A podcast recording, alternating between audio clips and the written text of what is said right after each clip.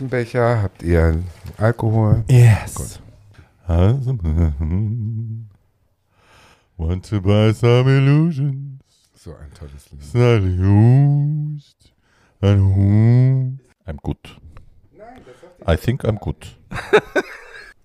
Und damit willkommen zurück zur, Achtung, Trommelwirbel, 50. Tada. Folge von Too Old to Die Young. Kultur unter und heute auch ein bisschen über der Gürtellinie mit Barbie Breakout, Tatjana Berlin und Paul Scholz. Hey. Hallo. Einen wunderschönen guten Tag. Na, seid ihr in Feierlaune, ihr kleinen Schneckchen? Ein bisschen? Ich bin ehrlich gesagt in Frühlingslaune und es passiert nicht. Äh, was? Was passiert nicht? Der Frühling. Der Frühling ja, der passiert Frühling nicht. passiert nicht, das stimmt. Der Frühling ist. Äh, Hast du wieder Milben, hat oder was ist Pause. los? Nein, genau. Der Aachen, Frühling hat Pause, Es aber juckt. Aachen und Filzläuse, nein. da sind wir ja schon beim Thema. Bei Film. Ich dachte auch, Filzläuse bringt uns direkt Marlene. zum Thema.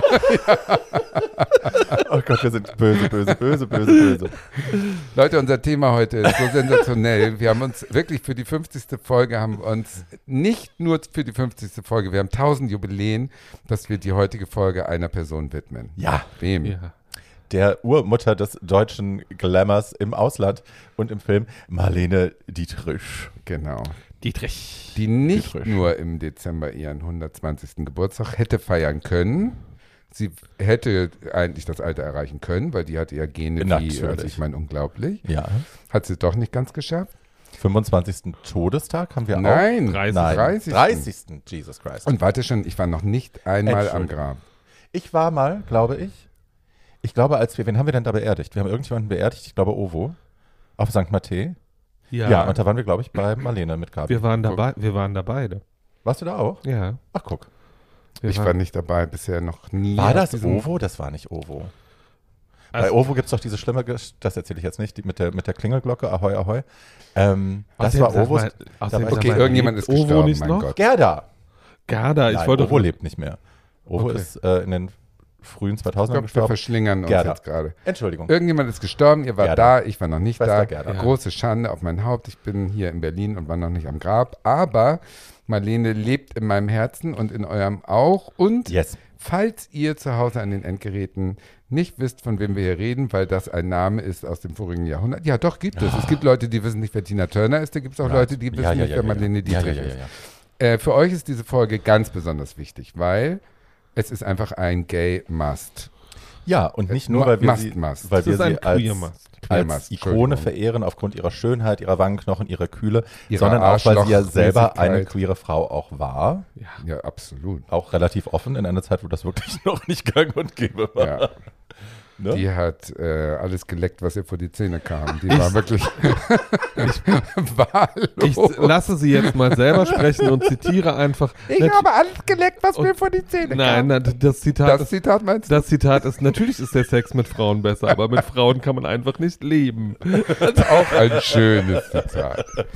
Auch ein Bevor wir jetzt Zitat. zu tief in Marlene eintauchen, Achtung Wortspiel, ähm, würde ich gerne ähm, unseren Spoiler-Alert für diese Ach ja, Folge kurz ähm, Da geht es auch um aufmachen. eine Blondine.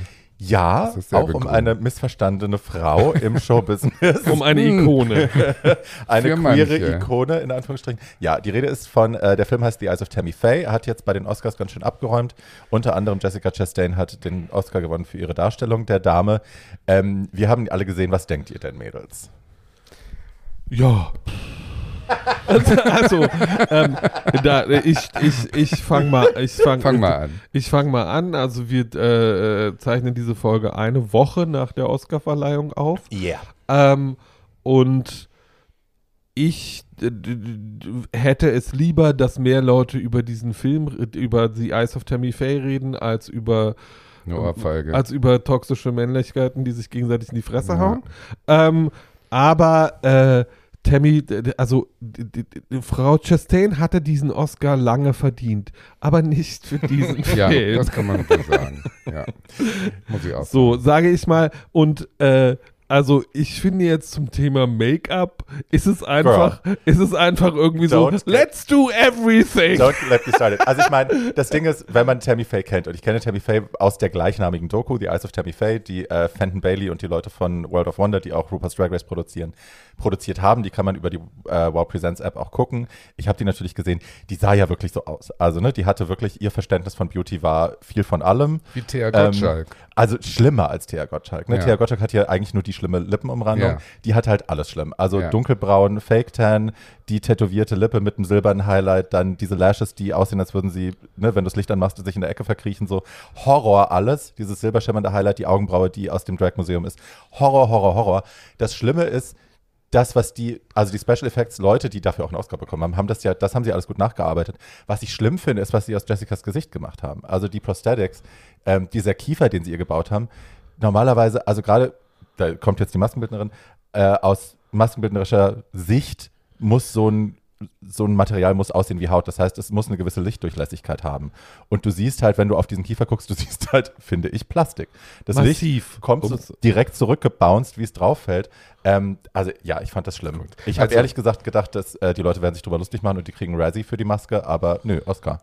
Ich verstehe auch nicht, dass die ein Gay Idol ist, weil eine naive äh, ähm, Amerikanerin, die jetzt ähm, trotzdem Schwule nett findet und sympathisch und äh, ähm, gut ähm, über sie spricht, ist ja trotzdem jetzt nicht meine, mein großes Idol, ähm, wenn sie mit einem fiesen, ekligen äh, Fernsehpastor in Gier verbunden ist und äh, sich äh, Augen Hm. zumacht vor all den Widerlichkeiten, die das mit sich bringt.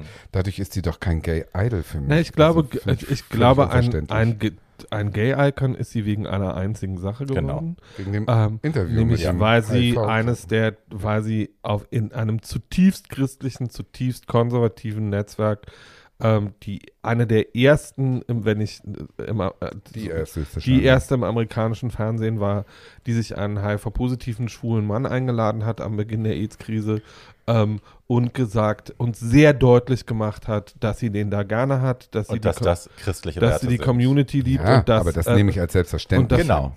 genau. Ja, das tun amerikanische Christen leider nicht. Ja, Genau. ja, deswegen ist Den sie Applaus. jetzt vielleicht, ja, aber trotzdem ist die deswegen für mich kein Vorbild, weil sie so viel Scheiße am Stecken hatte. Und in diesem Film, also der Film zeigt ja jetzt ihr Leben, ja gut, interessiert mich jetzt nicht so. Ich glaube, wir Schwulen identifizieren uns auch mal wieder hier mit der Tragik der Person, mit den Brüchen, mit dem, ähm, ja, mit der Drogensucht, wie auch bei unserem.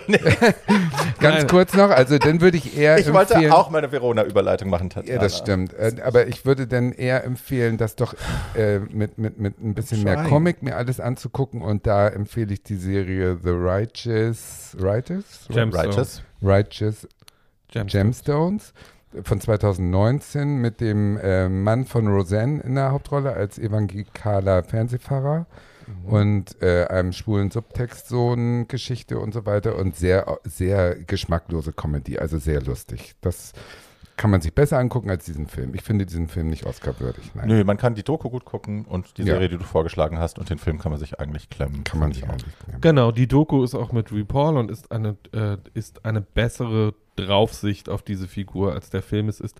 Was ich noch kurz sagen wollte, ich verstehe halt diesen Trend nicht, dass man schöne Frauen nimmt und sie mit so viel Maske zukleistert. Also das ist ja bei Sarah Paulson äh, in der letzten Folge von, in der letzten Staffel von American Crime Story als Linda Tripp. Warum heuert man nicht eine Schauspielerin an, Das die wollen aussieht die so. wie nee, das Linda wollen die Tripp? so. Das ist wie mit Also- Charlene Theron als Monster. Aber das war ja, das war geniale Maske. ja, das aber das wollen Maske. sie so. Das wollen die ja als Challenge. Ja, das ist ja, das ist ja, ich meine, das Oscar-Game ist ja, Ja, das, ne? das ist das Leute Oscar-Game, in ja. Rollen. Man, Genau. die, die, die Academy möchte Leute in Rollen sehen, die Dinge tun, die entweder wahnsinnig viel abnehmen oder zunehmen, Genau. die als hetero Alpha-Male äh, eine Transe spielen oder, oder, Genau, oder. genau. Das sind die Sachen, die rewarded werden. Das nennt man Schauspielkunst. ja. Ja, mein äh, Anne Hathaway, ich- die sich den Kopf rasiert und sich ins Grab schmeißen lässt, Ja, 200 genau. Mal. Und ich mach's noch besser, ich mach's noch Ja. besser. das wollen die sehen. Ja. That's Ja, Das ist worthy. so simpel. Ich, wieder, ich wiederhole, ich So wiederhole, ich wiederhole meine äh, Das Aussage aus der äh, aus das Beste kommt aus der Beste kommt zum Schlussfolge, wo ich gesagt habe, Was hast du denn äh, gesagt? Frau Coleman hätte den Oscar eigentlich bekommen sollen für den Film, für den sie nominiert war. Ähm, die Frau im Dunkeln und äh, dafür bin das. Ist das das mit der Tochter? Ja, da bin ich auch nach wie vor überzeugt von. Übrigens- das mit der Tochter. Das mit der Tochter. Da möchte ich übrigens kurz sagen, ich wäre fast, fast hetero geworden bei der Tochter von Don Johnson. Ist das die Tochter Dakota von Don Johnson. Oh, ist die, Grey. heiß, Nein. ist die hübsch. Also die muss man Shades ja im Grey. Auge behalten, ne? Wow. Fifty Shades Nein, of sie ist auch. Ja, habe ich doch nicht Nicht nur, geguckt. so 50, ein nicht nur Scheiß. 50 Shades of Grey. so Never, 50 Shades ever. of Grey sollte man aber wegen Aber Jamie Dornans Arsch schon gesehen Ja, haben. Nein, kann man auch schauen. Sowas Ja, ja. gucke ich nicht. Nein, nein, So, nein. nein. Aber ähm, Marlene ist auch beraubt worden um einen Oscar. Mindestens um einen. Ja. Ähm, so, äh, Darüber reden wir jetzt. Rasante Überleitung. Wir sind Ja. von der Autobahn schnell nochmal in die Einfahrt. so, Hackeball. Äh, äh, wie, ich, wie ich immer sage, eine Überleitung, wie mit dem Hackeball geschnitten ist. ist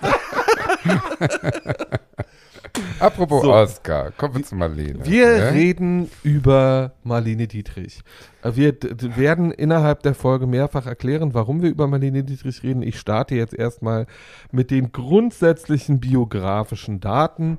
Äh, Frau Dietrich wurde am 27. Dezember 1901 Sie behauptet gerne vier, hat es später ändern lassen. So, aber 1901, nämlich äh, genau 72 Jahre vor mir, ich habe am gleichen Tag Geburtstag, Oh. ähm, wie Marlene äh, äh, in Berlin-Schöneberg geboren, ähm, als Mar Marie Magdalene Dietrich.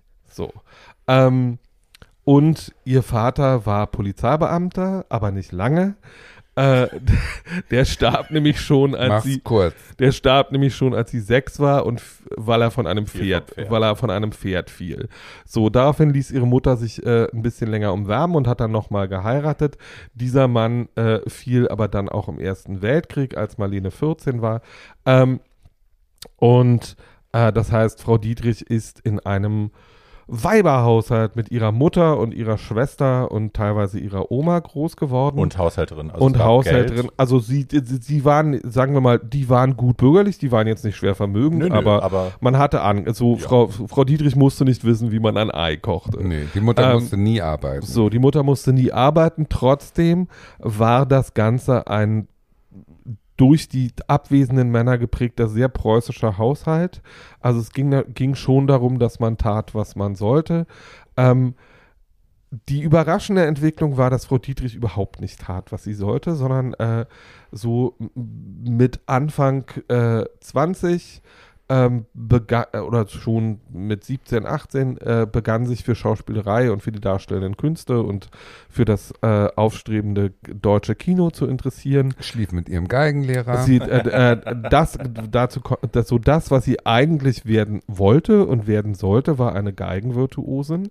Ähm, das äh, lief auch äh, äh, anfänglich für ein paar Jahre sehr, sehr gut. Sie war ein begabtes Kind, sie spielte sehr, sehr gut Geige, kriegte dann eine äh, ging sogar aufs Geigenkonservatorium. Sie war eine sehr, sehr begabte äh, Violinistin, kriegte dann mit 17 eine schwere Entzündung in den, in den Sehnenscheiden und musste sich von diesem doch sehr handintensiven Beruf dann verabschieden.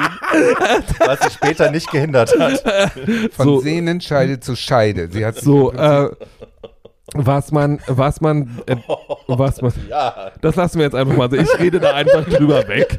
Ähm, so, sie hat sich auf ihre andere Scheide dann konzentriert und So, mit dem genau, wir drehen das Wort. geschlafen. So keep it pushing, Scholz. Gib, also ich rede da jetzt einfach drüber weg. Äh, das Ganze fand in den 19, in den, in den, in den goldenen äh, 20ern in Berlin statt und äh, Marlene wurde, äh, wurde das, was man äh, viele, heute, ein, heute vielleicht ein It-Girl sein. Würdest du aufhören, die Frau runterzumachen? äh, so, ähm, äh, ein, die Blanche Devereaux Berlins. so, so ein bisschen, so ein bisschen It-Girl. Ähm, also das, was Leute verkennen zum Thema Marlene, war, dass Marlene, als sie dann weltberühmt wurde und entdeckt wurde, eigentlich schon sehr relativ alt war und schon eine relativ nicht wirklich riesige, aber gut gehende Karriere äh, im deutschen Film und vor allem Theatergeschäft hatte. Ja. Also Frau, Ma äh, Frau, äh, Frau Dietrich war sehr schön und sehr proper, äh, hatte schöne lange Beine und hat äh, bis 1900 29, 30 in mehr, in mehr als 20 Stummfilmen und fast 100 äh, Theateraufführungen mitgewirkt, oft nur als Statistin, oft in drei Stücken an einem Abend, weil sie halt immer nur einen oder zwei Sätze zu sagen hatte und sich dann wieder in den Bus setzte, um zur nächsten Vorstellung zu fahren. Was toll ist, ähm, man sich das vorstellen.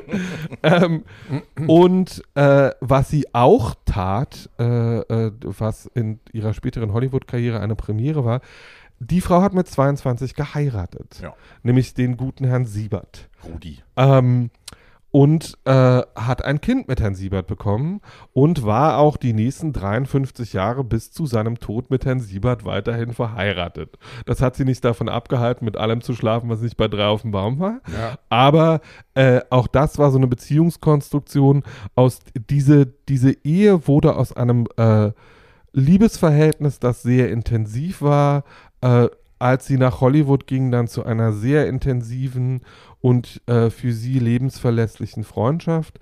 Rudi Siebert war immer ihr Fels in der Brandung und viele Leute sagen vielleicht auch nicht ganz zu Unrecht, als der Mann starb, war das der Zeitpunkt, wo Marlene sich zurückzog aus der Öffentlichkeit.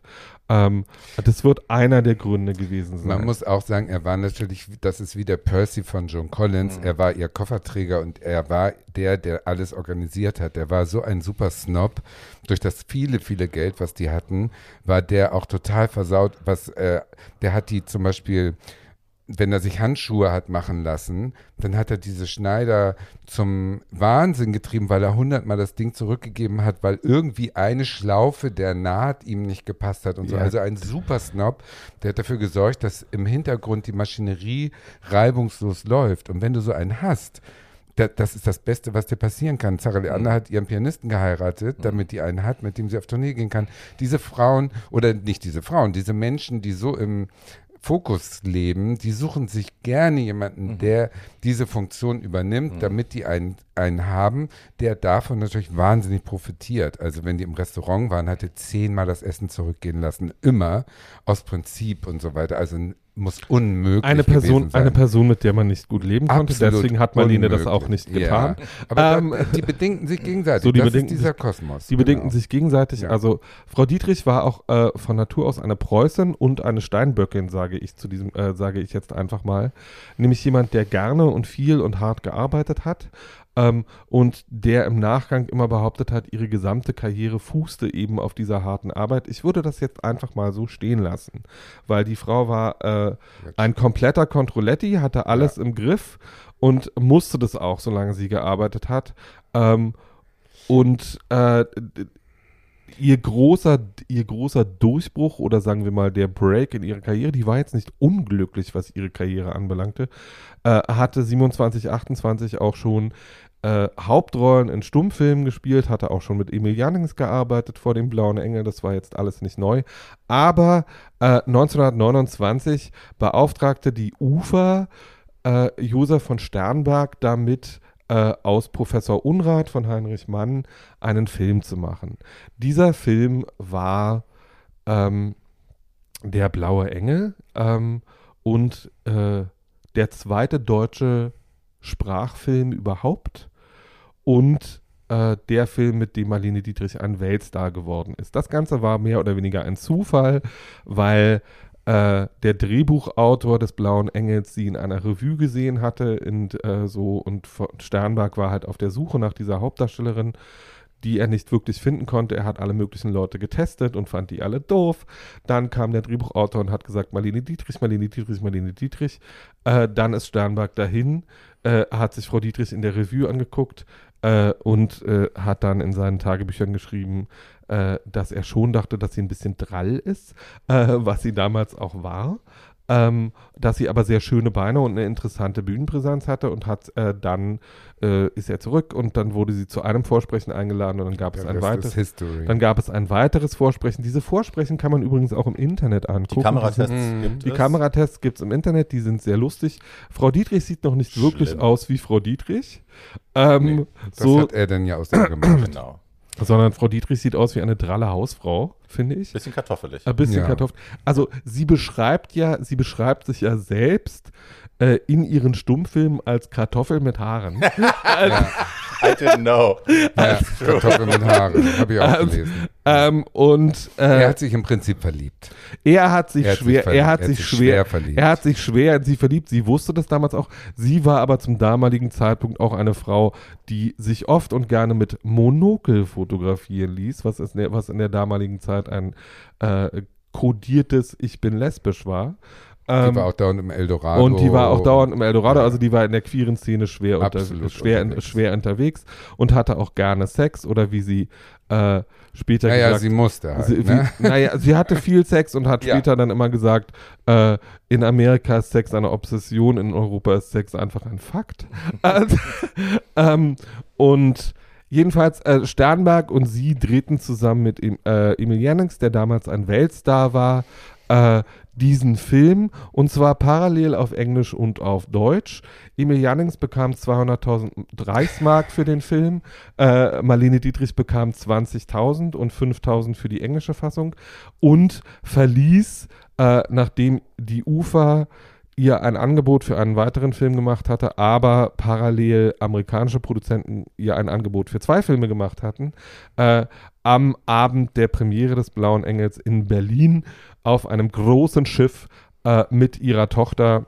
Nee, noch ohne Tochter. Die Tochter hat sie später nachgeholt. ja. Ist das, jedenfalls verließ sie auf die, ihr recht haben. Über Bremerhaven jedenfalls, nach Amerika. jedenfalls schiffte sie sich nach Amerika ein, zusammen mit Sternberg, Genau. der immer noch in sie verliebt war und sie ließ ihn immer noch am langen Arm verhungern. Dann haben sie sechs Filme zusammen So. gemacht und einen davon erzählt sie jetzt. So, äh, genau. Was ich spannend finde, als Tatjana äh, spult mal kurz vor. Masken-Uschi, ähm, ist tatsächlich der, der ästhetische Wandel. Ne? Also ich, es ist ja weit besprochen, dass Sternberg eben ihre Ästhetik wahnsinnig geprägt hat, dass er diese Ikonisierung ihres Gesichtes Ja. und ihres Körpers ähm, in die Hand genommen hat und gesagt hat, ich habe hier ein relativ unbeschriebenes Blatt und ich mache aus dir jetzt diesen Star. Ähm, was absurd ist für mich, weil sie hat ja wirklich äh, die Dreharbeiten quasi angefangen, als sie vom Schiff runter ist, kurz danach, ähm, wie viel Gewicht sie verloren hat von dem Blauen Engel zu Marokko, dass sie ihr den Buckle, den berühmten Buckle, also ne, was Joan Crawford, was die alle hatten damals, die, Diese die dass sie ihr die also kompletten Backenzähne alle rausgenommen haben, links und rechts. Da, dadurch fällt die Wange ein, dadurch kriegt sie diese hohe Wangenknochen und dieses dramatische Herbere noch. Das haben sie echt in Windeseile, haben sie ihr das ganze Zeug rausgeruppt und die auf eine Diät gesetzt. Die hat, ich glaube, 15, 20 Kilo Sie verloren. hat innerhalb von sechs Wochen 20 Kilo. There you go. Irre. Und ne, das ist natürlich auch mit ihrem preußischen Gemüt. Wir machen das, ich muss leiden. Ähm, I don't need aber to eat. die, also die Diskrepanz zwischen dem Blauen Engel und Marokko ist halt crazy Ja. in dieser Kürze der Zeit. Was er ihr angetan hat, was sie ja dann irgendwie gerne ertragen hat, weil das ist ja auch so, sie hat ja diese devote Art immer gehabt, Ja. auch, ähm, dass sie sich gerne untergibt und er ist Gott und ich bin die, die Schöpfung und so. Na, die hat schon sehr schlau gemerkt, dass der was kann, was Mhm. andere nicht können, was sie in ihren vorigen Berufsjahren nicht erlebt hat und hat sich an den rangehängt Mhm. und äh, er war in sie verliebt, besser ging es ja nicht, dadurch musste sie gar nicht so viel machen. Er hat alles für sie getan, höchstwahrscheinlich filmisch und hat seine Wünsche über die Kamera transportiert Mhm. und höchstwahrscheinlich haben sie auch miteinander geschlafen. Da gab es ja auch einen Skandal mit der Ehefrau von Sternberg, die, die da geklagt hat und so weiter.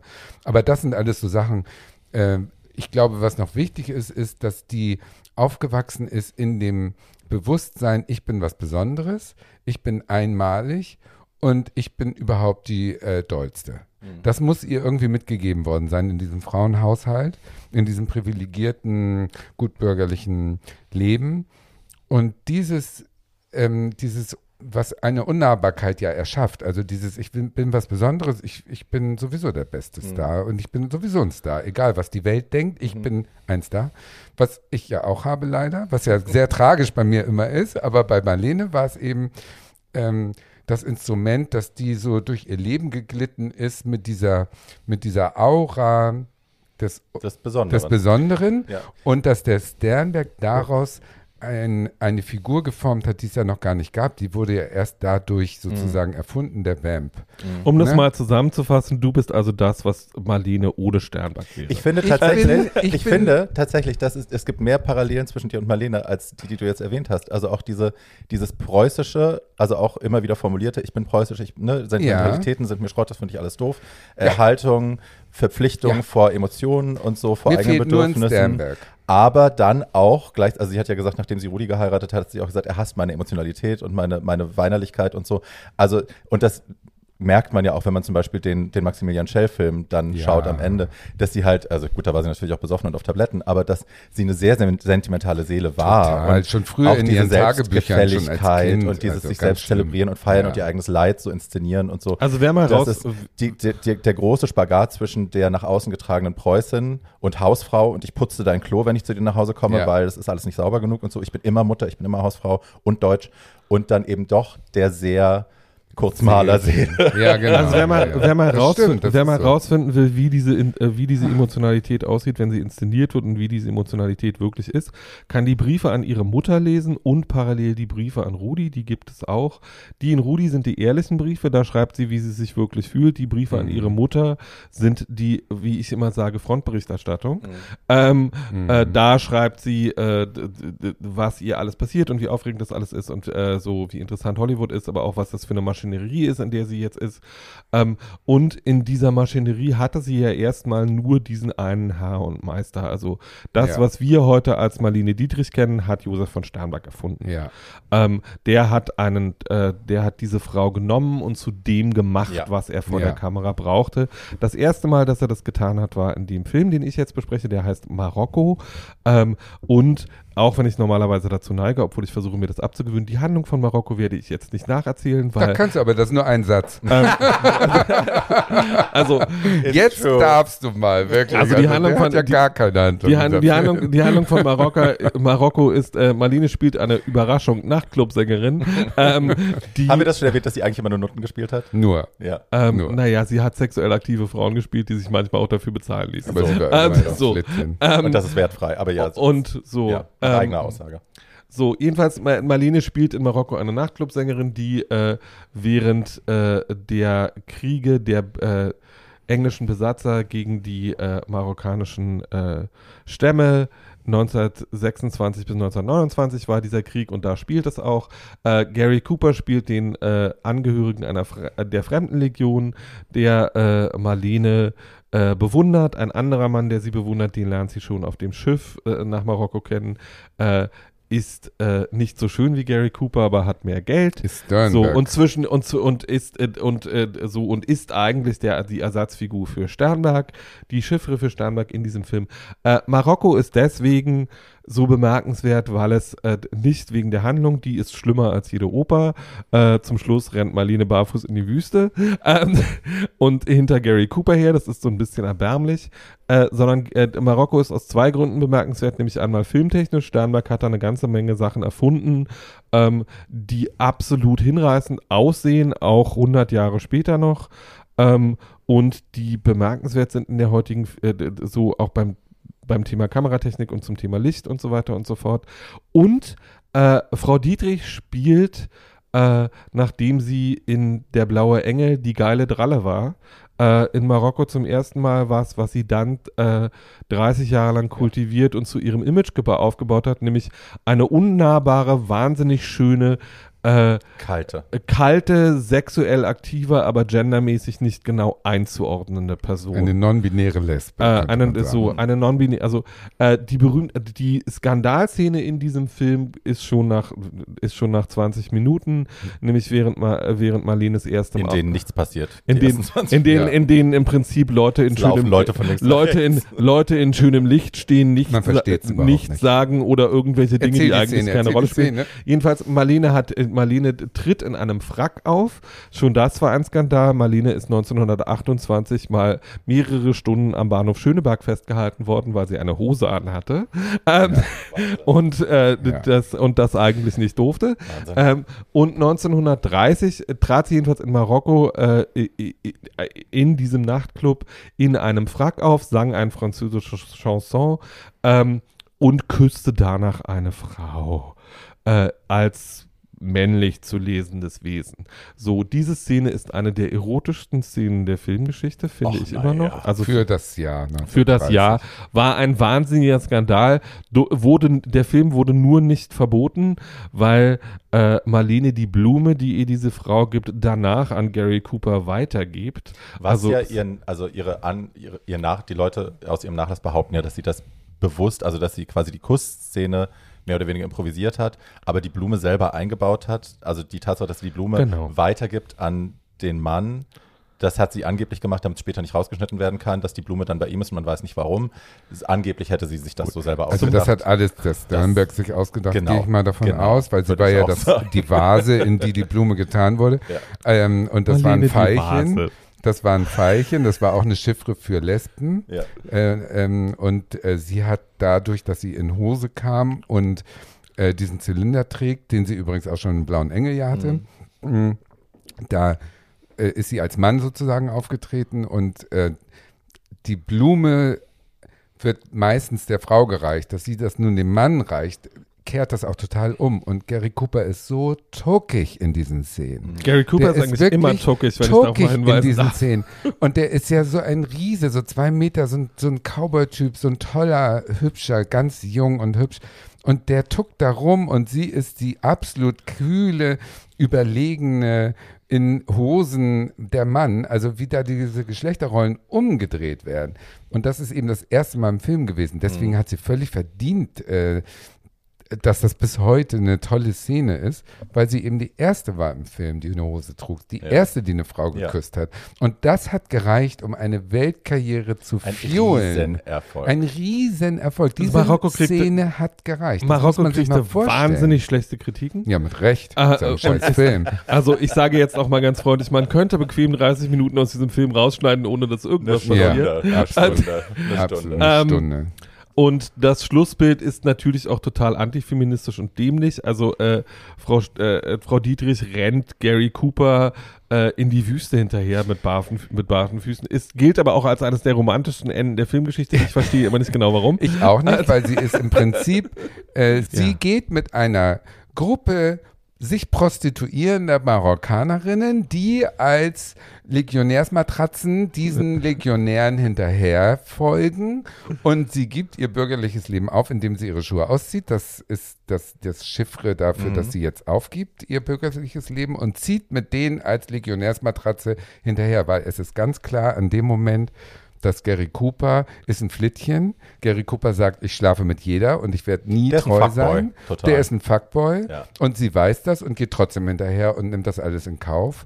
Das ist auch wieder ein tolles Ende eigentlich. Es ist Gary- nicht so spießig, wie man denkt, weil sie Nein. ist einfach, sie lässt die bürgerlichen Konventionen hinter sich und geht in eine völlig sexuell freie äh, äh, Fick-Zukunft. Also im Prinzip ist dieser Film ein verfilmtes Grinder-Date. Man kann es nicht anders sagen. So, wir lassen, wir lassen das jetzt mal so stehen. Gary Cooper ist ein Fuckboy. ähm, so, dieser Film war ein rasender, wahnsinniger und weltweiter Erfolg. Ja. Frau Dietrich war äh, innerhalb von wenigen Monaten zu einer, auch weil die PR-Maschine in Amerika Ja, super, wirklich sehr natürlich. gut lief, Ja. äh, zu einem riesigen Filmstar geworden und galt, galt als äh, innerhalb von zwei Filmen als die erotischste Frau in Hollywood ähm, und Mit der Recht Welt. zu der Zeit. Ähm, was parallel passierte, war, äh, dass, ähm, und damit beschließe ich meinen Teil dann jetzt auch, äh, dass in Deutschland die Nazis immer mehr an Macht und Einfluss gewannen. Äh, Frau Dietrich, die äh, in ihrer Zeit in Berlin eigentlich hauptsächlich mit queeren und jüdischen Menschen zu tun hatte, ähm, begann schon 1931 in Paris äh, Menschen mit Geld und Mitteln auszustatten, die das brauchten, weil sie vor den Nazis geflohen waren ähm, und intensivierte diesen neben der sich aufbauenden Weltkarriere mit, mit Herrn von Sternberg. Die haben innerhalb von vier Jahren sechs Filme miteinander gedreht. Äh, damit ist der Mythos Marlene Dietrich begründet worden und parallel äh, war sie in ihrem Privatleben sehr preußisch und sehr deutlich und hat mehrfach äh, hochdotierte Angebote von äh, der UFA und von Herrn Goebbels persönlich abgelehnt, zurückzukommen und der größte deutsche Filmstar im äh, in der, in der, für die Nazis aller Zeiten zu werden. Sie war auch jedes Mal relativ erbost darüber, wenn Goebbels wieder gefragt hat, weil sie hatte jetzt mehrfach deutlich Nein gesagt und äh, verstand überhaupt nicht, wie man auf die Idee kommen konnte, dass sie äh, äh, äh, Marie Magdalene Siebert äh, auf die Idee kommen könnte, nach Deutschland zurückzukommen. Man muss sich mal überlegen, warum wir überhaupt heute noch von einer Frau reden, die schon seit 30 Jahren tot ist und die 120 gewe- äh, geworden wäre. Was ist da noch relevant an der heute? Na, und also- das sind ja genau diese Punkte, sind Ja. ja. die, die relevant sind, dass sie eben emanzipiert war, dass sie eine Weltbürgerin war, dass sie die Geschlechterrollen über den Haufen geworfen hat und dass sie eben für Demokratie ganz selbstverständlich einstand. Ja, und also bis zur Selbstaufgabe. Ja. Sie hat, also es war ja, die Familie ist ja in Deutschland geblieben, die Mutter wohnte nach wie vor in Berlin. Sie hat eine Schwester, die sie dann ja später verleugnet hat irgendwann, ähm, Mit Recht. mit der sie damals noch eng war. Die mochte, liebte ihre Schwester sehr, aber die hatte eben einen Mann, der politisch andere Ansichten hatte und die Schwester ist ihm gefolgt. Äh, aber die Mat Mutter war halt noch in Berlin und das hatte auch, also wenn man sich Zeitzeugenberichte ihrer Familie anhört und anschaut, dann sagen die alle, äh, das, was du eben auch gesagt hast, sie war total erbost und sie hat äh, Goebbels immer sofort gesagt, verpiss dich und bla bla bla. Ähm, sie war in Realität wohl diplomatischer, weil sie eben wusste, die Mutter ist noch in Berlin und äh, ich will nicht, dass die meine Mutter nehmen und mich damit anfangen zu erpressen. Insofern hat sie immer gesagt, ach, ich habe momentan die Verträge, treffen nicht möglich, kann gerade nicht und so. Aber sie hatte, also die Haltung war klar, sie war natürlich ganz klar gegen die Nazis, aber sie war noch keine Aktivistin. Nein, wenn, Das sie, sie wenn noch ich sage, nicht. dass sie erbost war, ist das auch was, was man aus ihren Tagebüchern und Briefen Right. aus der damaligen Privat, Zeit schließen ja. kann. Right. Das war ihre private Haltung. Sie war aber auch, und das ist sie auch für den Rest ihres Lebens geblieben, eine geschickte Diplomatin. Ja, Ähm, voll. und äh, hat das, was sie hat immer ge gewusst, dass sie ihre Macht eher für produktive Dinge einsetzt, Mhm. nämlich äh, um Leute, die ihr wichtig waren und die sie kannte, aus Berlin rauszukriegen, als das noch möglich war, Ja. oder Leuten in Paris oder London äh, mit ihrem Geld und ihrem gesellschaftlichen Einfluss zu helfen. Ja. Das Als- musst du dir mal vorstellen. Überleg dir mal heute jemanden, der die Größe hätte, da so Na, das- zu helfen. Das, Das ist ist, schon halt, das, das, das ist halt ungefähr so, äh, als wäre Sharon Stone jetzt Anfang 30, Basic Instinct wäre gerade passiert, sie wäre die berühmteste Frau der Welt äh, und würde anfangen, in Berlin Flüchtlinge aus der Ukraine, Ja. Geflüchtete Ja, ja. aus der Ukraine zu Naja, betreuen. in ist, wenn man, Richtung, wenn man an Jane Fonda denkt zum Beispiel, ne? Jane, Ja. die sich ja sehr, Hanoi. sehr klar positioniert hat und das was hat ihrer Karriere wahnsinnig geschadet und sie hat es trotzdem nicht versucht, rückgängig zu machen oder so. Sie hat dazu gestanden, das sind meine Werte, dafür stehe ich ein und wenn ihr mich jetzt nicht mehr besetzen wollt, dann ist das so. Marlene hatte ja große Probleme, dann Filmrollen zu kriegen, weil auch die Amerikaner äh, irgendwann gesagt haben, nö, die ist uns zu deutsch und die besetzen wir jetzt auch nicht mehr. Also es gab eine große ganzseitige Anzeige sogar der deutschen, äh, der amerikanischen Mm, Kino. Gift. Betreiber, die gesagt haben, sie ist Kassengift äh, und wir arbeiten jetzt nicht mehr mit ihr oder wir fordern auch von euch, dass ihr nicht mehr mit ihr arbeitet. Ähm, und gerade in diesen Zeiten kamen die lukrativsten Angebote aus Deutschland natürlich, weil die sie heim ins Reich holen wollten. Ähm, und dass sie das abgelehnt hat, zeugt natürlich Ja. von ihrer, Ja. Von von ihrem man- Rückgrat und ihrer Überzeugung. So, Ja. Was man, so letzter Punkt dazu, was man natürlich nicht vergessen darf, ist, dass Frau Dietrich zu ihrer Zeit auch die bestbezahlte Schauspielerin der Welt war. Frau Dietrich war die erste überhaupt, die in ihren Verträgen stehen hatte, dass sie am Einspielergebnis ihrer Filme beteiligt wird. Kluges das heißt, da war, Kluges da war Mädchen, schon ja. ein bisschen Geld da, mit Na, dem sie dann auch, auch- arbeiten Die hat auch gut äh, gelebt, ne? Das Ja. war eine Luxuspunz. Ja, sie hat nie Geld gehabt. Also sagen alle, Nee. sie hat viel Geld verdient, aber nie Geld gehabt, weil sie immer alles rausgeschmissen hat. Ja, aber sie hat es für sich benutzt und Ja. für ihre Freunde. Ja. Und das finde ich ja sympathisch. Ja. Sie hatte Steuerschulden wohl riesig Ja. in Amerika, weil sie eben die nicht äh, zurückgelegt hat, die Gelder für die Steuer, sondern eben ihren Leuten geholfen hat. Das muss Sie hat, wie Paul eben schon gesagt hat, in Paris hat sie dann, äh, also weil sie in Amerika gerade nicht gedreht hat, war sie in Paris und hat im Georges V gewohnt, einem Hotel. Und ihre Suite war, das ist verbrieft, Anlaufpunkt für alle Flüchtlinge aus Ja, Deutschland. Die konnten alle alle, zu ihr in die Suite kommen, die haben ein Essen bekommen, die haben ein bisschen Geld bekommen, die haben aufbauende Worte bekommen, Betreuung von Marlene persönlich ähm, und sind dann weitergeschickt worden. Ähm, also das hat sie alles schon da sehr ernst genommen und ähm, dann kam, wie gesagt, zwischen 37 und 39 hat sie gar keine Rollenangebote mehr bekommen. Da ist sie dann so ein bisschen in den, in den Jet-Set an der französischen Riviera, äh, hat sie sich geflohen und hat sich da äh, Hat eben, nicht nur mit dem Vater, sondern auch mit allen Kennedy-Söhnen geschlafen. na, wie man das so macht, wenn man es genau. ernst meint, ne? Ja. Man muss halt hinter bestimmte Familien auch einen Haken machen Ja. können. Das. Ja, habe ich jetzt alle. Ich bin sehr neidisch. Ja. Dann Ja. kam, äh, 39 kam dann äh, Destry Rides Again, das war das erste große Angebot, wieder die erste große Hauptrolle. Da hat sie dann einen Western gemacht, was sie erst auch nicht, äh, hatte sie erst auch keinen Bock drauf. Sternberg hat ihr gesagt, sie soll das machen und dann hat sie es gemacht. Und äh, äh, Let's See What the Boys in the Backroom Will Have ist Ja. bis zu ihrem Tod einer ihrer meistgesungenen Songs gewesen. Ähm, und wegen dieser Dreharbeiten ist sie dann zurück nach L.A. und hat auch da ihre Villa dem intellektuellen Exilanten äh, Jet Set quasi ähm, Naja, eine, einen Tisch gegeben und ein Bett und einen Ort, wo man sich treffen kann und Ideen diskutieren konnte. Und da hat sie dann den französischen Schauspieler Jean Gabin kennengelernt, mit dem sie eine dann sehr wilde, schöne, äh, längere Affäre hatte. Ähm, und die beiden, also in dieser, in dieser Gruppe, wie man da zusammensaß, wie man sich über den Krieg unterhalten hat und über das, was da passiert, sie wurde immer, ich sage jetzt mal, juckiger. Sie wollte was machen. Sie hat sich sowohl als Deutsche verpflichtet gefühlt, als auch als US-Amerikanerin, die sie mittlerweile war. Sie hatte die amerikanische Staatsbürgerschaft beantragt, ähm, weil sie das, also A, glaube ich, aus ganz diplomatischen Gründen, weil sie auch den amerikanischen Filmschaffenden suggerieren wollte, hey, ich will jetzt einer auch von euch sein, ihr könnt mich wieder buchen, ihr könnt mich besetzen, aber auch, weil eben ihre Seele ihr gesagt hat, ich möchte auch das Deutsche hinter mir lassen. Aber ja, sie fühlte sich verpflichtet und äh, als dann ähm, Paris, also als die Deutschen in, Mar in Paris einmarschiert sind, ist Jean Gabin an die Front und hat äh, gesagt, okay, er geht jetzt tatsächlich als Soldat in den Krieg und er kämpft für Frankreich und sie war wohl ein bisschen neidisch, Ja. dass er was gefunden hat, dass er tatsächlich machen kann, wie er gegen Hitler kämpfen kann und saß zu Hause rum und fühlte sich unnütz und hat dann ähm, die Hollywood Canteen entdeckt. Das war ein Ort, wo äh, amerikanische Soldaten, bevor sie in den Krieg zogen, nochmal irgendwie ein paar schöne Nächte haben konnten mit mit Promis. mit Promis, mit Stars. Ja. Also äh, ne, die liefen da, also Marlene und Hedy Lamar und was weiß ich Bette wer alles, Davis. Betty Davis, die Davis. es gegründet hat. liefen mit, da alle rum, sehr schön onduliert und haben mit den Jungs getanzt, haben ihnen Schinkenbrote geschmiert und die verteilt. Ähm, Ja, Vivian Lee, alle möglichen großen Stars des Studios waren da und haben mit denen getanzt. Ja. Das war eigentlich der Job. Und alle waren sauer auf Marlene und Bette Davis, weil die beiden ungeschminkt und mit fettigen Haaren in der Küche waren und das Geschirr geschrubbt haben die ganze Zeit, anstatt mit den Jungs zu Sie und tanzen. Hedy Lamar, ja. Marlene, äh, es gibt äh, den Quote von Bette Davis, die dann irgendwie gesagt hat, get those crowds out of Ja, the kitchen. ja, genau. Die fand das nicht lustig. Die fand das nicht lustig. Überhaupt nicht.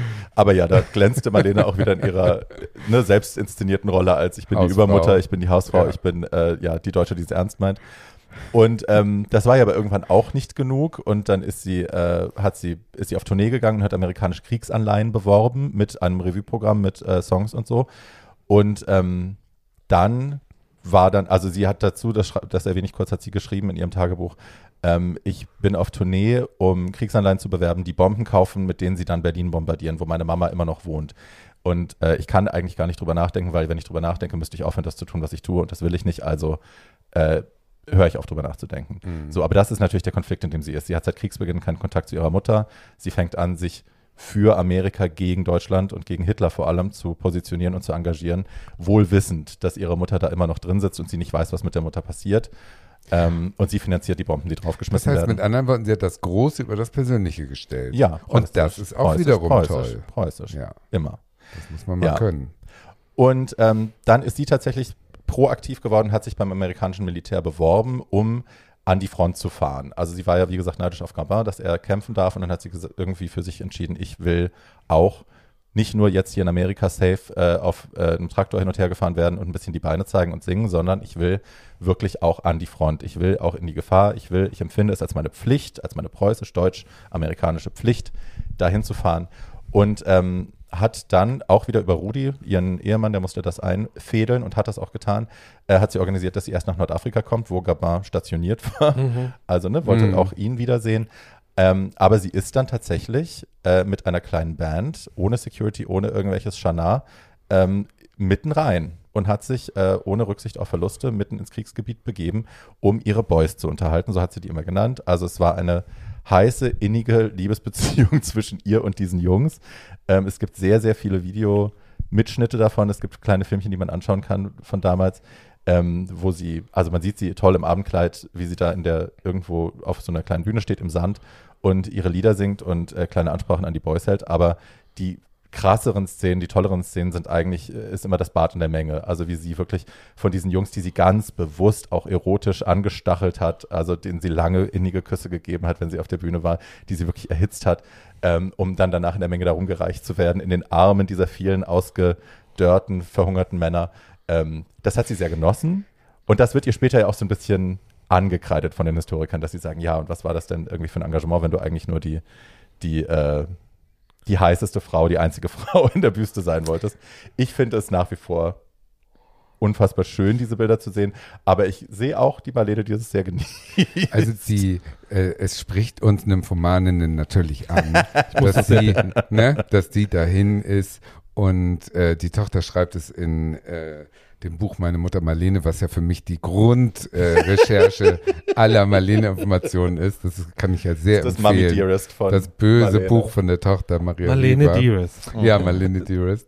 Die, die Mutter sagt, also die Tochter sagt im Nachhinein, dass die äh, Marlene natürlich auch angefixt war von der urromantischen Idee, den den Todsgeweihten Frontkämpfern noch eine letzte schöne Nacht zu schenken. Und Marlene Dietrich hat wirklich mit Kompanien geschlafen. Also die hat da nachts wirklich die Soldaten, das waren alles junge Männer zwischen 18 und 22 im Saft, die hat natürlich, ähm, weil sie Sex auch als ähm, im. Prinzip, ja, die hat Sex jetzt nicht, äh, die, die hat sicherlich nie einen Orgasmus gekriegt. Die hat einfach nur ähm, gewusst, das gefällt denen, das gibt ihnen nochmal ein schönes Gefühl. Die spritzen einmal ab und dann gehen sie gestärkt in Kampf. So nach dem Motto. Also die hat das als Geschenk gesehen, hat ja ihren Körper als Geschenk Ihr gesehen. ganzes Engagement immer bis über die Grenzen der Selbstaufgabe hinaus. Genau, die hat sich als, als Vase genehm, äh, genommen, ähm, wo man die Blumen The reinsteckt. Vessel. Und ja, genau, als Gefäß. und und äh, das kann ich sehr nachvollziehen. Ich wäre genauso, wenn ich alleine gewesen wäre als Tatjana. Kammdamm der Front. Als den, als als Kammdamm der Front hat sie sich gesehen. Und das ist natürlich auch wieder toll in dem A, Selbstbetrug. Ich meine, was kann man da alles reinlesen? Ja. Ne, in dem Wahn, äh, umschwärmt zu sein, in dem Wahn, die einzige Frau zu sein, die diesen Männern jetzt noch Lebensmut für den endgültigen Kampf gegen Hitler gibt und so weiter. Da sind so viele ähm, kranke Gedanken, Ja. die in diesem Kopf waren, die aber dazu geführt haben, dass sie eine Heldin wurde. Ja, Und das also ist doch das Tolle. Finde ich auch. Wie die hat die Es das denn geschafft? Diese, diese Archetypen, die Ja. sie so in sich vereint hat, sie, wie sie sich inszeniert hat zwischen der universellen Mutter, der femme fatale, Wahnsinn. der Preußin mit totaler Selbstaufgabe, Soldatentochter und Ja. so. Das sind ja alles diese, diese Facetten, die sie ausmachen und die sie immer, diese, diese Spannung zwischen diesen einzelnen Punkten, die sie Ja. immer, immer wieder auch selbst inszeniert und benutzt, aber die sie einfach ausmachen. Sie war Ja. das. Und so. daraus wurde die Legende, die bis heute, und ich schwöre euch noch in 150 Jahren, wer redet heute noch von Grete Weiser, wer redet noch von irgendwelchen komischen, äh, komischen Namen, aber Marlene Dietrich ist äh, ein Name wie Marilyn Monroe, das wird man noch in 200 Jahren, wird man Ja. den Namen noch kennen und deswegen müsst ihr alle diesen Namen Ja. kennen. sie Leute, ist sogar vom zuhört. Geheimdienst angeheuert worden. Also sie hat, ähm, denen ist aufgefallen, wie ernst sie das Engagement meint und wie, wie tief empfunden das für sie ist. Ähm, und deswegen wurde, wurde sie vom OSS, das wurde dann später der CIA, der amerikanische Geheimdienst, äh, angeheuert als äh, geheime Mitarbeiterin. Und die haben mit ihr ähm, ein Radioprogramm erarbeitet, das dann auf Schallplatten gepresst wurde, wo sie ähm, auf Deutsch deutsche Lieder nochmal umgetextet haben, dass sie noch hoffnungsloser, noch äh, todnäher, noch, also ne, entmutigender sein sollten, weil die Idee war, dass das irgendwie an die deutsche Front kommt, dass die deutschen Soldaten diese Lieder hören und so demoralisiert und äh, demotiviert werden, ähm, dass sie den Krieg abbrechen und nach Hause gehen. Kam daraus nicht auch Lilly Marleen? Lilly Marleen ist war ja- Teil des Programms immer ist, wieder. Immer Lilly. Marleen ist ja. Ja. Teil des Programms und Lilly Marleen auf Englisch und Lilly Marleen auf Deutsch sind Mhm. zwei völlig unterschiedliche Wie sie Lieder. in Judgment at Nuremberg ja auch dann Ja. tatsächlich nochmal, also der Charakter sagt das ja, Ja. nochmal. Lilly Ähm, Marleen ist natürlich auch klar, das ist ja so traurig. Ja. Das hätte mich auch als Soldat, ähm, Ja. kann man sich auch jetzt vorstellen in der Ukraine. Wenn die Ruslaner Um hören, dann werden die nicht so traurig Ja. sein, wie wenn sie so Lili Marleen-Lied hören Ja. würden. Ja, sie hat sich dann über die Front vorgearbeitet, wie die Truppen auch, also ne, in Nordafrika angefangen, ist über Sizilien, Rom, Anzio, äh, Grönland, Island und dann über England nach Frankreich. Ähm, und war dann, als, äh, als man in Deutschland einmarschierte, war sie in einer der ersten Truppen tatsächlich vor Ort, äh, ist mit einer der ersten Truppen in Deutschland rein äh, und war dann in Stolberg, das war ihr erster deutscher Ort, in dem sie ankam.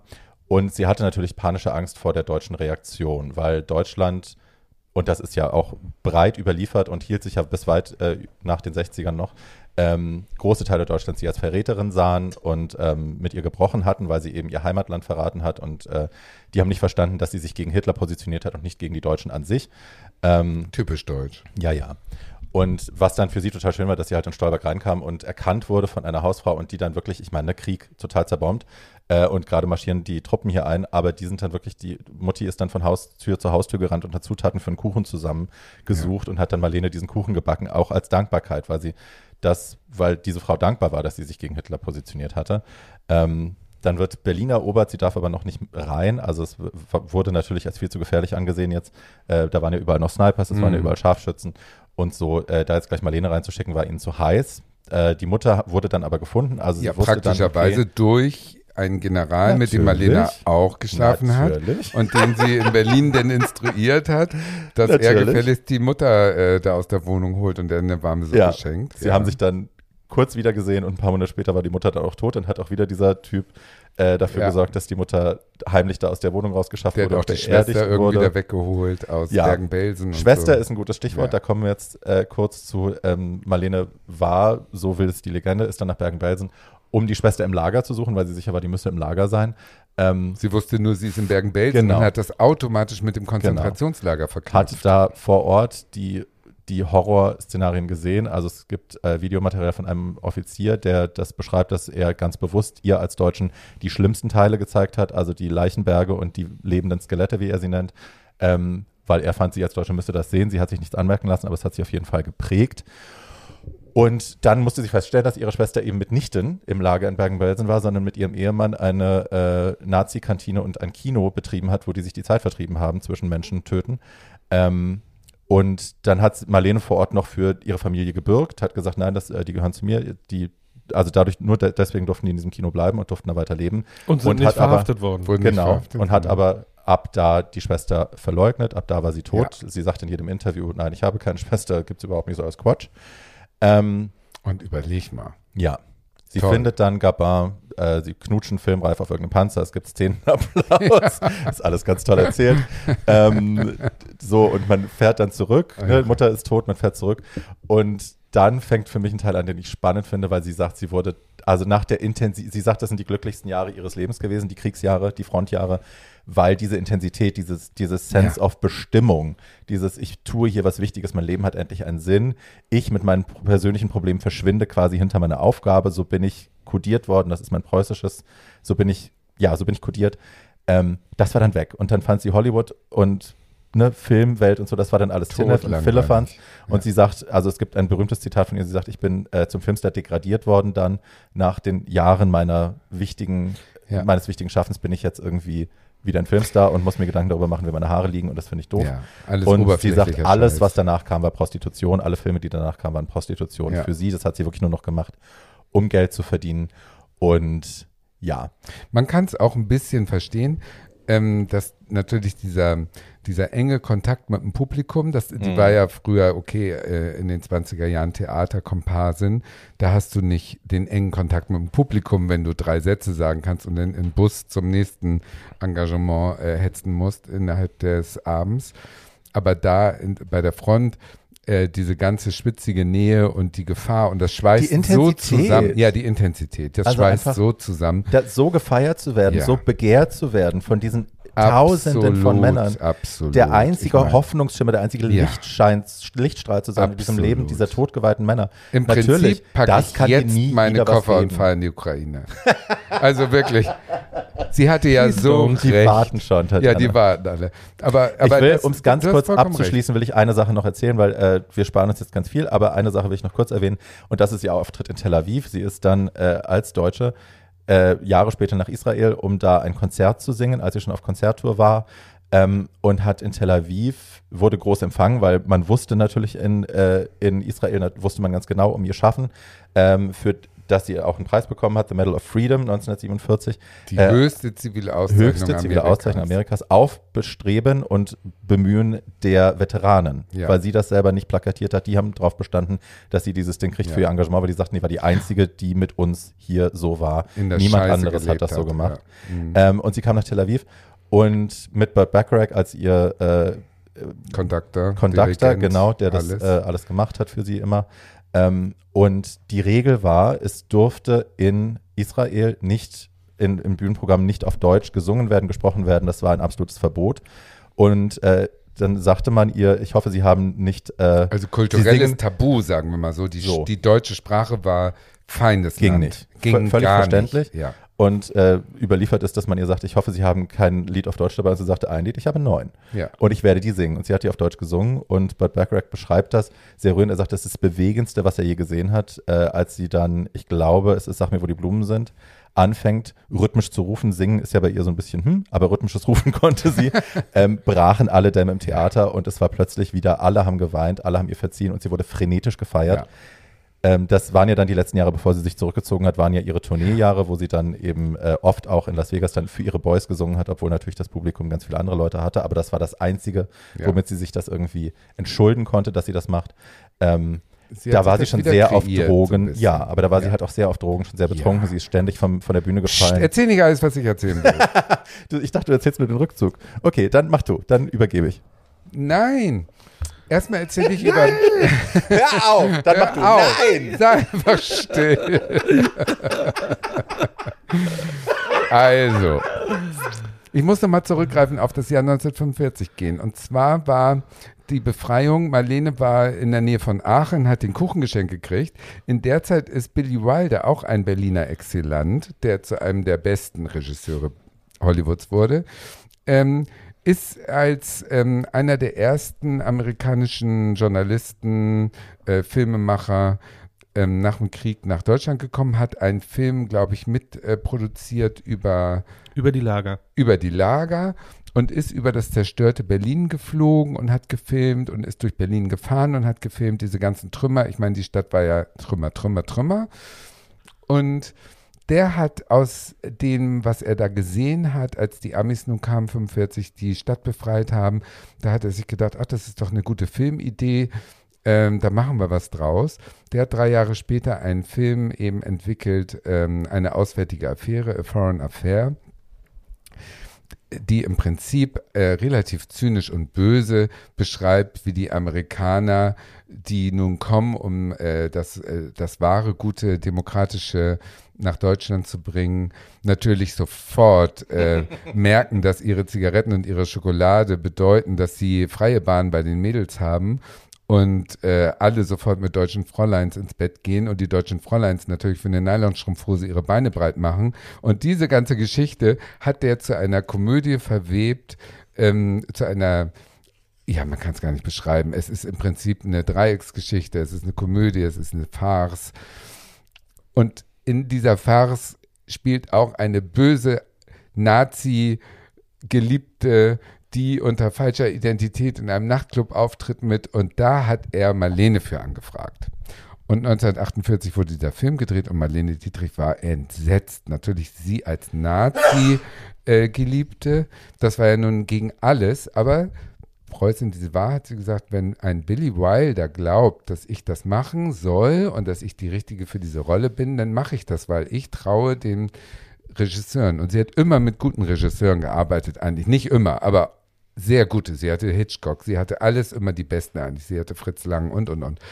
Und ähm, na gut, sie hat die Rolle angenommen und spielt also in diesem Film eine Erika von Schlütow, die also eine femme fatale, wie immer, ne, Ex-Prostituierte, Nachtclubsängerin, wie immer, wie immer, wie immer, die mit so einem Amerikaner wegen einer äh, schicken Matratze und Nylon und Kaffee äh, rumvögelt und dann kommt eine äh, amerikanische äh, spießige Landpomeranze, die die Moral der Truppen prüfen soll.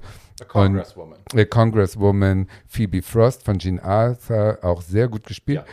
Die kommt nun ins Land geflogen und soll die Moral der Truppe überprüfen und kommt also mitten rein in dieses Wespennest und alles geht schief und alles wird durcheinander und äh, sehr lustig. Den Film muss ich jetzt gar nicht erklären, den guckt ihr euch selber an, der ist sehr amüsant. Ich liebe ihn deswegen, weil Marlene in diesem Film ähm, wirklich in den Ruinen von Berlin spielt. Zwei ganz tolle Songs mit Friedrich Holländer, von Friedrich Holländer interpretiert, Black Market und In the Ruins of Berlin. Und Die- Illusions. Und Illusions, drei sehr gute Songs. Und auch Friedrich Holländer am Klavier zu sehen ist. Es ist so ein bisschen Filmhistorie mit dabei. Es sind so ein paar alte äh, Uferschauspieler mit dabei. Mm, diese Bilder, die Billy Wilder 1945 gemacht hat, äh, hat er mit in diesen Film reingeschnitten. Also es ist wirklich ein Berlin, wo einem äh, die Haare zu Berge stehen, was alles kaputt ist. Und dieser Club, den, dieser Nachtclub, der in dem Film Lorelei heißt, ist übrigens eins zu eins kopiert worden im Studio. Das ist der Club Femina. Der war in der Nürnberger Straße, wo heute das äh, Hotel Ellington ist, Ah. in dem es auch eine Femina Bar gibt, scheinbar. War ich aber noch nie. Und mh, diese Story ist ein bisschen mh, durcheinander und ein bisschen blöd, weil zum Schluss natürlich irgendeine Moral gewinnen muss und so weiter. Aber der Film hat so zynische Momente, so böse, so böse ist Marlene manchmal. Das lässt die konservative Moral ein bisschen vergessen. Insofern ist es einer meiner Top 3 Lieblingsfilme von Marlene Dietrich, glaube ich, den ich äh, Also, sehr empfehlen kann. Die, Buch, die Leute, die das Buch geschrieben haben, müssen wahnsinnig viel Spaß gehabt haben, weil das sind zwischendrin. Billy Wilder. I have a new Führer now, Heil Johnny und so. Da sind so, so kleine Sätze drin, wo Kleine du echt böse Spitzen. Hände über dem Kopf Ja. zusammenschlägst und denkst, meine Güte, Also zu Foreign Affair noch, noch so viel von meiner Seite. Das sollte eigentlich ein Propagandafilm gegen die Deutschen werden. Herr Wilder hat sich das dann anders überlegt. Die Armee, die die- also die US-Armee, die den Film teilweise mitfinanziert hat, ist daraufhin so, war so ein bisschen Mist. äh, und äh, Kommen ja nachdem, so sie- nachdem, sie so gesehen, weg. nachdem sie gesehen hatten, was Herr Wilder daraus gemacht hat, der Film war einer der ersten Filme, die vor dem US-Kongress verdammt worden sind. Also die Amerikaner sind dazu aufgefordert worden, sich diesen Film nicht anzugucken. Und auf Deutschland gesehen, A Foreign Affair war bis 1977 Ja. in Deutschland Das verboten. überleg dir mal. wie die bis Deutschen sind- 1977, Das ist so schlimm, ne? Also weil die Deutschen sich so nicht sehen Ja. wollten. Mhm. Es gibt auch Enterprise-Folgen, die bis heute nicht gezeigt wurden. Die wurden rausgenommen aus dieser Serie, weil da die Deutschen als Nazis gezeigt werden. Wie peinlich, schrecklich ist doch diese Verdrängung in Deutschland immer noch. Also Immer noch. Warum ich das jetzt sage, ist, es hat natürlich, also A Foreign Affair war nicht der Anfang, äh, aber die Fortsetzung einer Urangst, die Marlene hatte, nämlich, dass die Deutschen sie nicht mögen, weil sie sich gegen Hitler ausgesprochen hatte. Sie hatte sich ja nie gegen die Deutschen oder gegen Deutschland ausgesprochen, sondern immer gegen die Nazis. Ähm, und ähm, A Foreign Affair war halt das erste Mal, dass sie versucht hat, äh, wieder in, im deutschen Kino so ein bisschen mit ihrem Publikum in Verbindung zu treten. Das hat nicht funktioniert. Also, die, dass dieser Film über 20 Jahre, äh, mehr als 20 Jahre in Deutschland verboten war, äh, beweist nur, was der auch für eine Kraft hat. Und es ist ein wirklich hochamüsanter Film, der für jede Tunte dieser Welt ein paar wirklich schöne Spitzen hat. Absolut. Und die Lieder. Aber und die Lieder, ich habe Illusions ja schon lieb's. Gesungen. Ich habe es ja Also, gerade bei, war ja bei. Sascha Velour in dem Programm, was ja sensationell toll auch war. Und das, ihr, le- ihre letzte Nummer ist Illusions auch. Nicht dein Ernst. Wunderschön. Werde ich schon wieder schamlos kopiert. Ja, Ja. natürlich. Die Welt. Auf Natürlich. internationaler Ebene machen. Marlene Dietrich, sondern bei dir schreibt man ab. Ja, Natürlich. so ist das. Der Film wurde übrigens in Deutschland, äh, wo du sagst, er ist verboten gewesen. Also ich weiß, dass er auf jeden Fall nie im Kino lief und bis heute gibt es keine deutsche Synchronfassung. Mhm. Bis heute nicht. Wurde nie synchronisiert. Wie kam der denn in der ARD? Höchstwahrscheinlich mit Untertiteln dann. Es gibt keine deutsche Synchronfassung, habe ich gelesen. Also So, insofern, Leute. Na, falls, das, falls das stimmt, ich kann das, ich weiß das nicht. Falls das stimmt, möchte das bitte irgendjemand mal machen? ja, So, wir fordern ja. mal dazu auf. wir könnten mal ein Hörspiel machen, das auf Deutsch diesen Film ähm, unter die Leute bringt. Also Als da, dazu, dazu nochmal folgendes. Es gibt von vielen Marlene-Filmen ähm, ab den 40er Jahren Hörspielfassungen, die alle auf YouTube zu finden sind. Okay. Es gibt von A Foreign Affair eine Oh, Hörspielfassung. wie toll. die ist eine Stunde zehn lang, die ist auch sehr schön.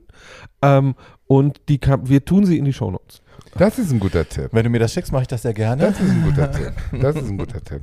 Ja, Leute, also wie gesagt, äh, Barbie hat es schon erwähnt, mh, die Karriere von Marlene, die lässt sich so in bestimmte Kapitel äh, aufteilen. Also die Sternberg-Filme waren das erste Kapitel, was zu Weltruhm geführt hat. Dann 1939, hast du erwähnt, der große Bluff war ein kompletter Imagewandel. Da wurde sie vom Vamp zur Komödiantin so ein bisschen. Sie hat da die tollste Kampfszene äh, überhaupt, wie sie sich da schlägt mit James Stewart.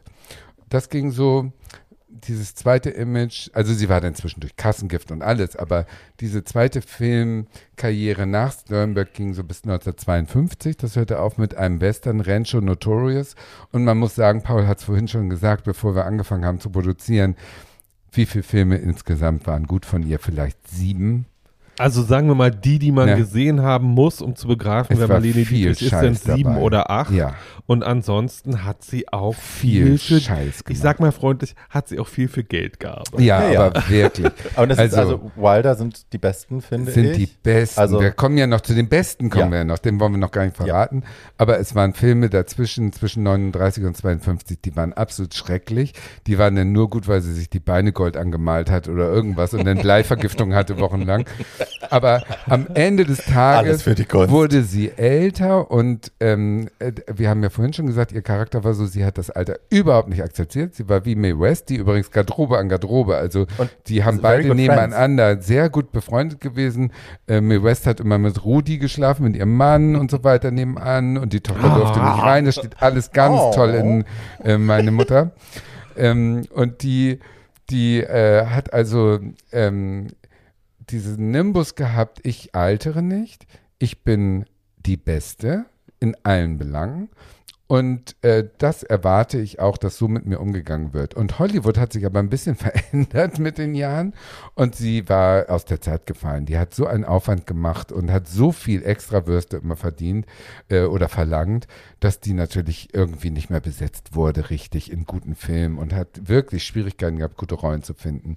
Und dann hat sie äh, trotzdem immer mehr Geld verlangt, aber wurde immer weniger geguckt, also wurde immer äh, unerfolgreicher im Hollywood-Kosmos und hat dann aus purer, wie soll ich sagen, nicht Not, aber sie hat irgendwie, äh, sie war befreundet eng äh, mit ihrer Leckschwester zeitweise relativ, äh, Edith Piaf. Äh, und die hat irgendwie so ein Engagement in Las Vegas gehabt. Und Las Vegas ist ja heute jetzt für äh, äh, große Stars ein äh, besonders prestigeträchtiger Auftrittsort. Aber damals war das die Resterampe Ja, ausgedient. für ausgediente äh, Has-Beens. Mariah Britney Gaga. Früher. Nee, damals halt Elvis. Damals war es so, ja, noch vor Elvis, das war ja noch in den 50er Jahren. You're Da right. war Las Vegas im Prinzip ein mafiöses Nest im Sand. Und da ist Edith Piaf als Französin äh, irgendwie aufgetreten und sie ist dahin in, und hat gesehen, okay, die greift dann eine Menge Geld ab für äh, fünf Tage Singen und hat sich überreden lassen, im, äh, nicht mal in einem der ganz großen, sondern in einem relativ kleinen Nachtclub im Sands, glaube ich, äh, für, ich sag mal, zehn Tage 30.000 äh, Dollar und hat gesagt, du, ich muss da nur äh, äh, zehn Lieder singen pro Abend und fertig und das Geld habe ich so in der Tasche. Und hat es gemacht wegen des Geldes und hat plötzlich gemerkt, wow, das hat Spaß gemacht. Es war nicht so anstrengend wie ein Film. Und die Leute, die gekommen sind, waren Fans. Also die haben mich geliebt. Die haben mir Blumen auf die Bühne geworfen und die waren, äh, haben geklatscht und gejubelt und fanden meine Lieder toll. Äh, ja gut, dann nehme ich das für nächstes Jahr mal wieder an. Und dann hat sie am Anfang so Jahres, einmal im Jahr hat sie so äh, 14 Tage Las Vegas so eingebaut und hat plötzlich gemerkt, oh, ich kriege Anfragen aus anderen Städten.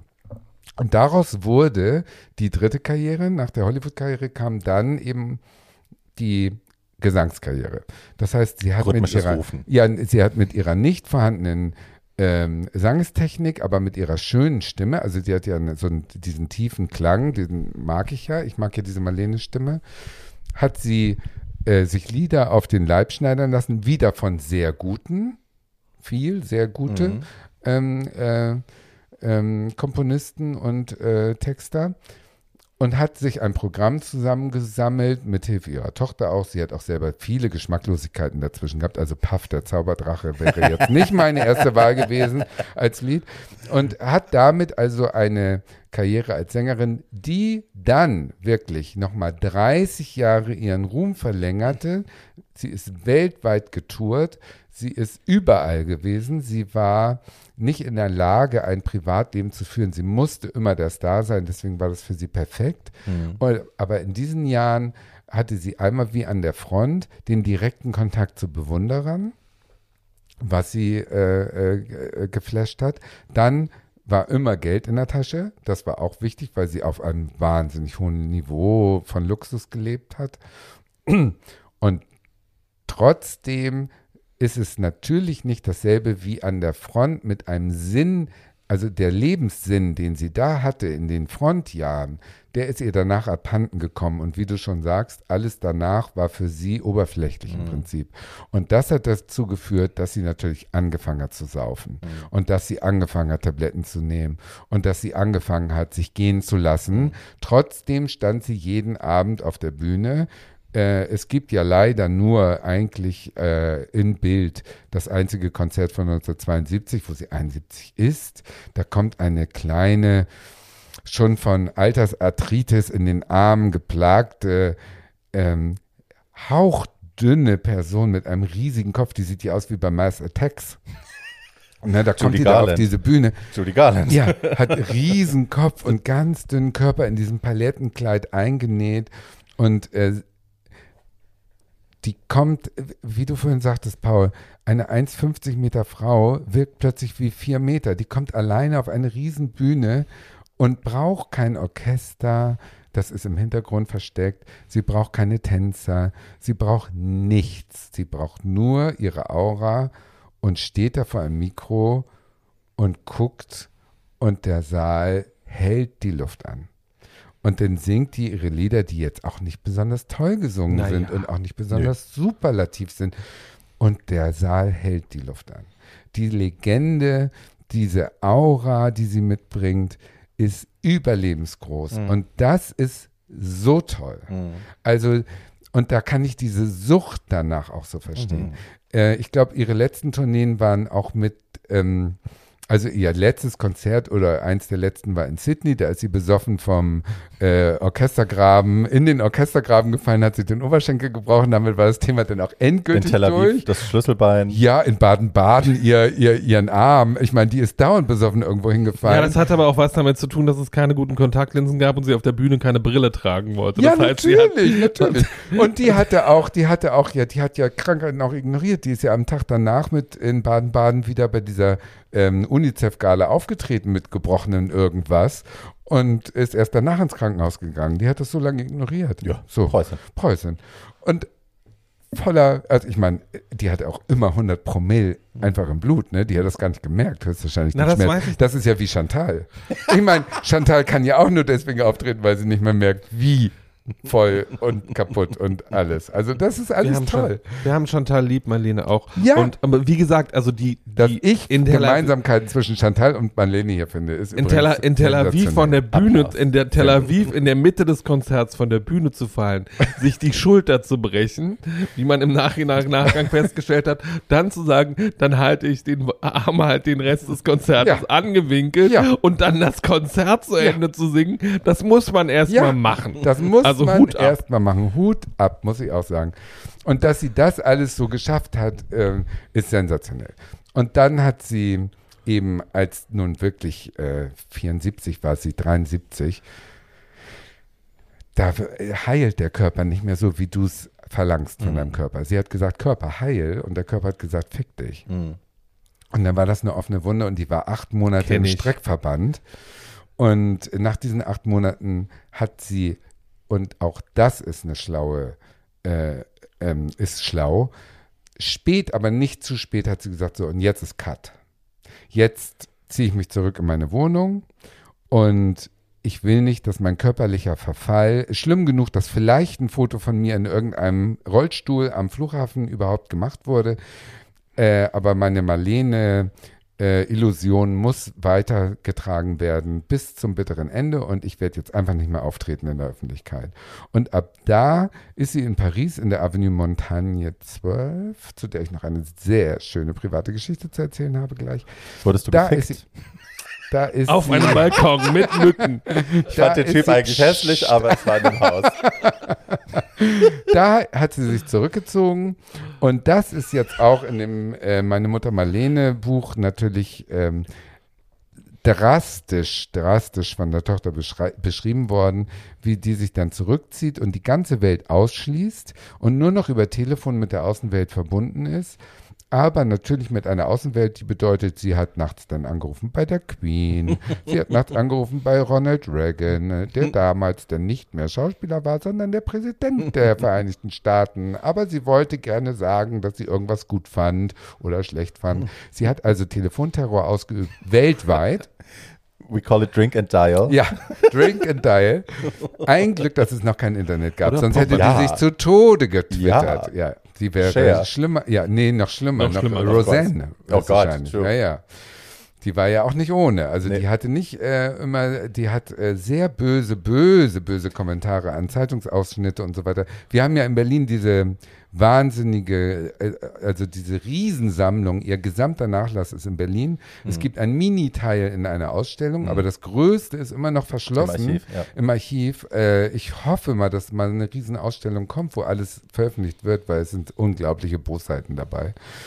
Und äh, sie hat selbst ihren engsten Freunden verboten, sie äh, wieder zu sehen. Sie hat sich also wirklich, äh, Meine Lieblingsgeschichte zu dem Thema ist die mit Hildegard Hilde, Knef. ja. Hilde ist bei ihr gegenüber, Ja. ruft sie an, sagt, ich bin bei dir gegenüber, warum lässt du mich nicht rein? Marlene sagt, das möchte ich nicht und winkt mit der Gardine. Genau, ich sehe dich und bin hinter der Gardine. ja. Ja, hinter der Gardine. Ja, das hat sie bei mir im Prinzip auch gemacht. Jetzt habt ihr meine Geschichte vorweggenommen, aber gut. Du Also- hast bei Marlene angerufen und sie hat mit der Gardine gewinkt. Ich bin mit Blumen zu dem Yves Saint Laurent Laden gegenüber der Avenue Montagne 12 gegangen. Da war ich 20 vielleicht. Und Also vor zu vier ihren Jahren. Leb- vor ihren, äh, in ihren Lebzeiten noch. Und ähm, ihr Balkon war der einzige mit Geranien. Sie hat Geranien geliebt. Deutsch. So, Deutsch. Und daher wusste ich, was ihr Balkon ist. Und es war so gegen 17, 18 Uhr und ich stand da und hatte einen Blumenstrauß. So, und dann habe ich mir das angeguckt und bin dann rübergegangen und habe gedacht, ich gehe einfach durch und gucke, wie weit ich komme. Ich bin in das Haus reingegangen und bin, ich, der Fahrstuhl war fünf Meter vor mir. Und da wurde ich zurückgerufen von dem Concierge, der da natürlich hockte in der Eingangshalle und mich rausgeschmissen hat. Der hat die Blumen genommen und hat mich rausgeschmissen. Und dann bin ich wieder zurück gegenüber auf diese Yves Saint Laurent äh, Ladenseite und habe hochgeguckt. Und was soll ich euch sagen? Ich bin der Meinung, sie hat mir Lichtzeichen gemorst, weil in der Wohnung das Licht an und ausging. Aber vielleicht habe ich es mir auch Hatte wahrscheinlich eine eingebildet. nervöse Zuckung. I'm just, I'm just gonna ignore that. Das war Ende der 80er, Anfang der 90er in Paris, ja. Nein, die hat dann äh, natürlich ein weltweites Drogennetzwerk gehabt, was ihr über verschiedene Quellen alles in die Wohnung gespült hat, was sie brauchte. Und sie wurde schnell von allem noch abhängiger als sie Aber alles Prescription, ne? Es war alles auf Rezept, oder? ja, aber sie hat alles, jeder Arzt hat ihr alles geschickt, es wurde nichts hinterfragt und äh, es war auch nicht so bekannt, wie schrecklich abhängig Mhm. das macht.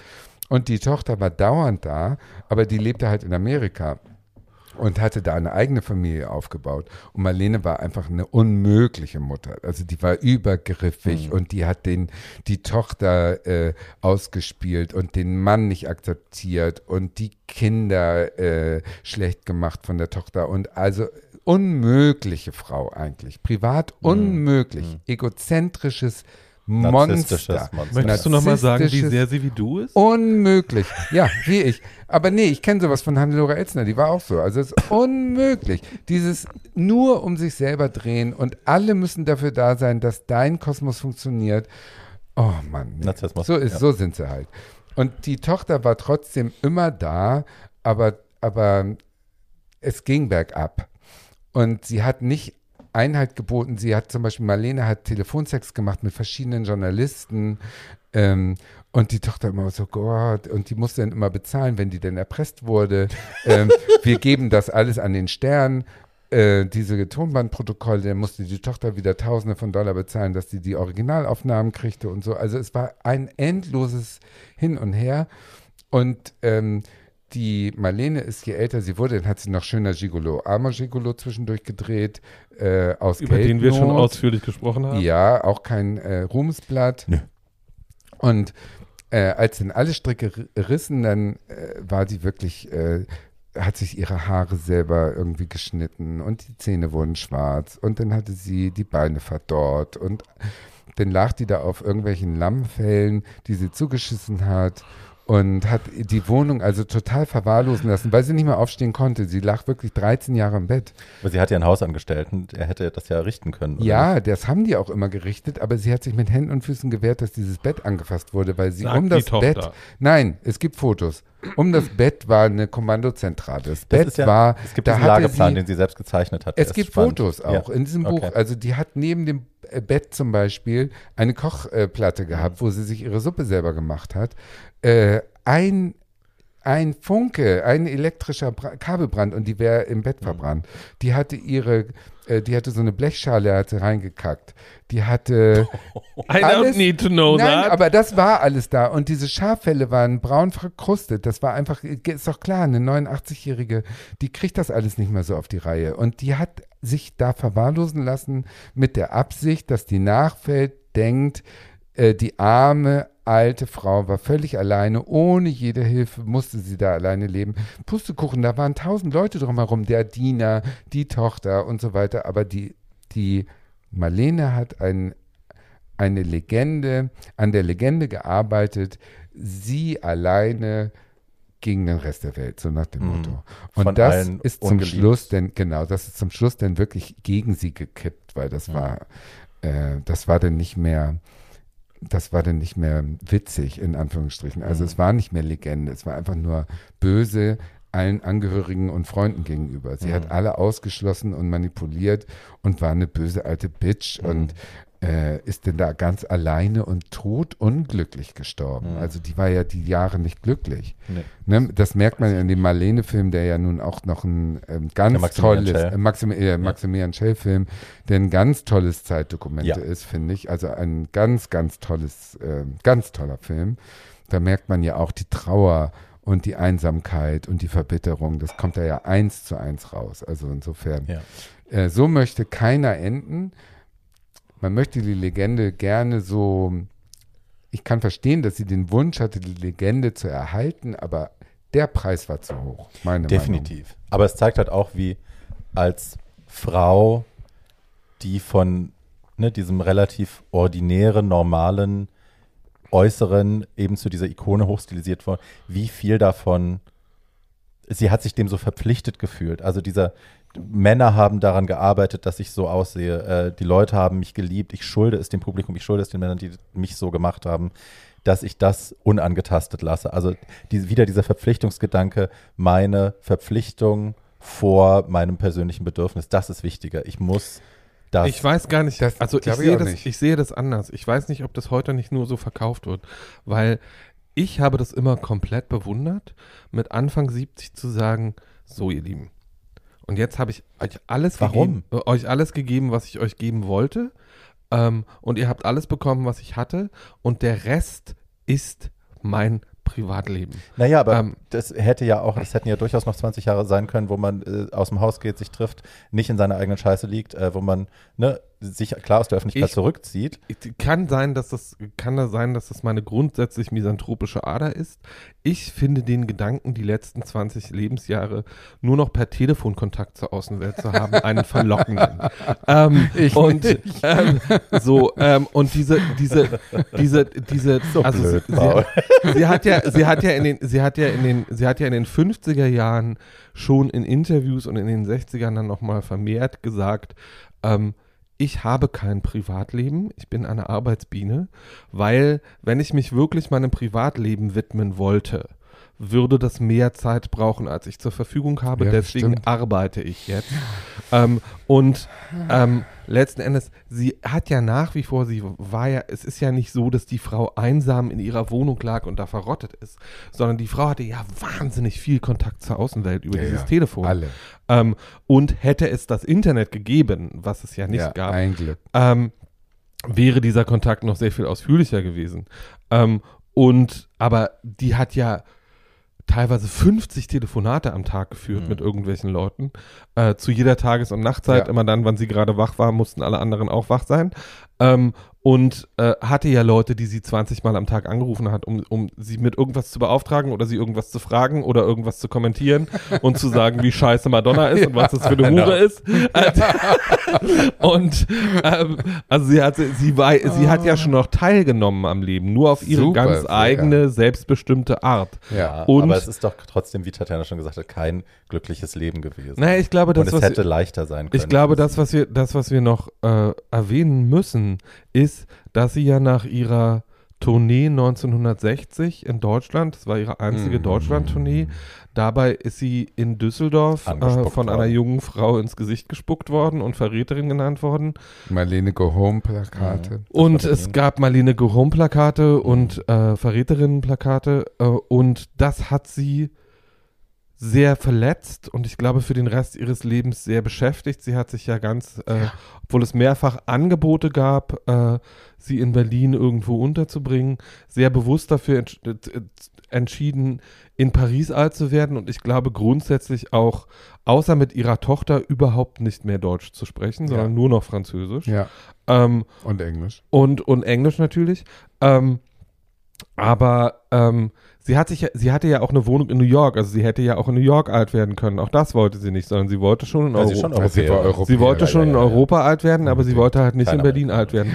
Und das, was man nochmal sagen muss, ist, dass ihr, dass der grundsätzliche Umgang ähm, der Deutschen mit Marlene äh, bis na, weit nach ihrem Tod eigentlich ein schändlicher ist. Sehr schändlich. Ähm, und dass es ähm, so all das, was man heute irgendwie der Marlene Dietrich-Platz, den gab es erst nach ihrem Tod. Mhm. Sie wurde erst lange nach ihrem Tod zur Ehrenbürgerin von Berlin ernannt.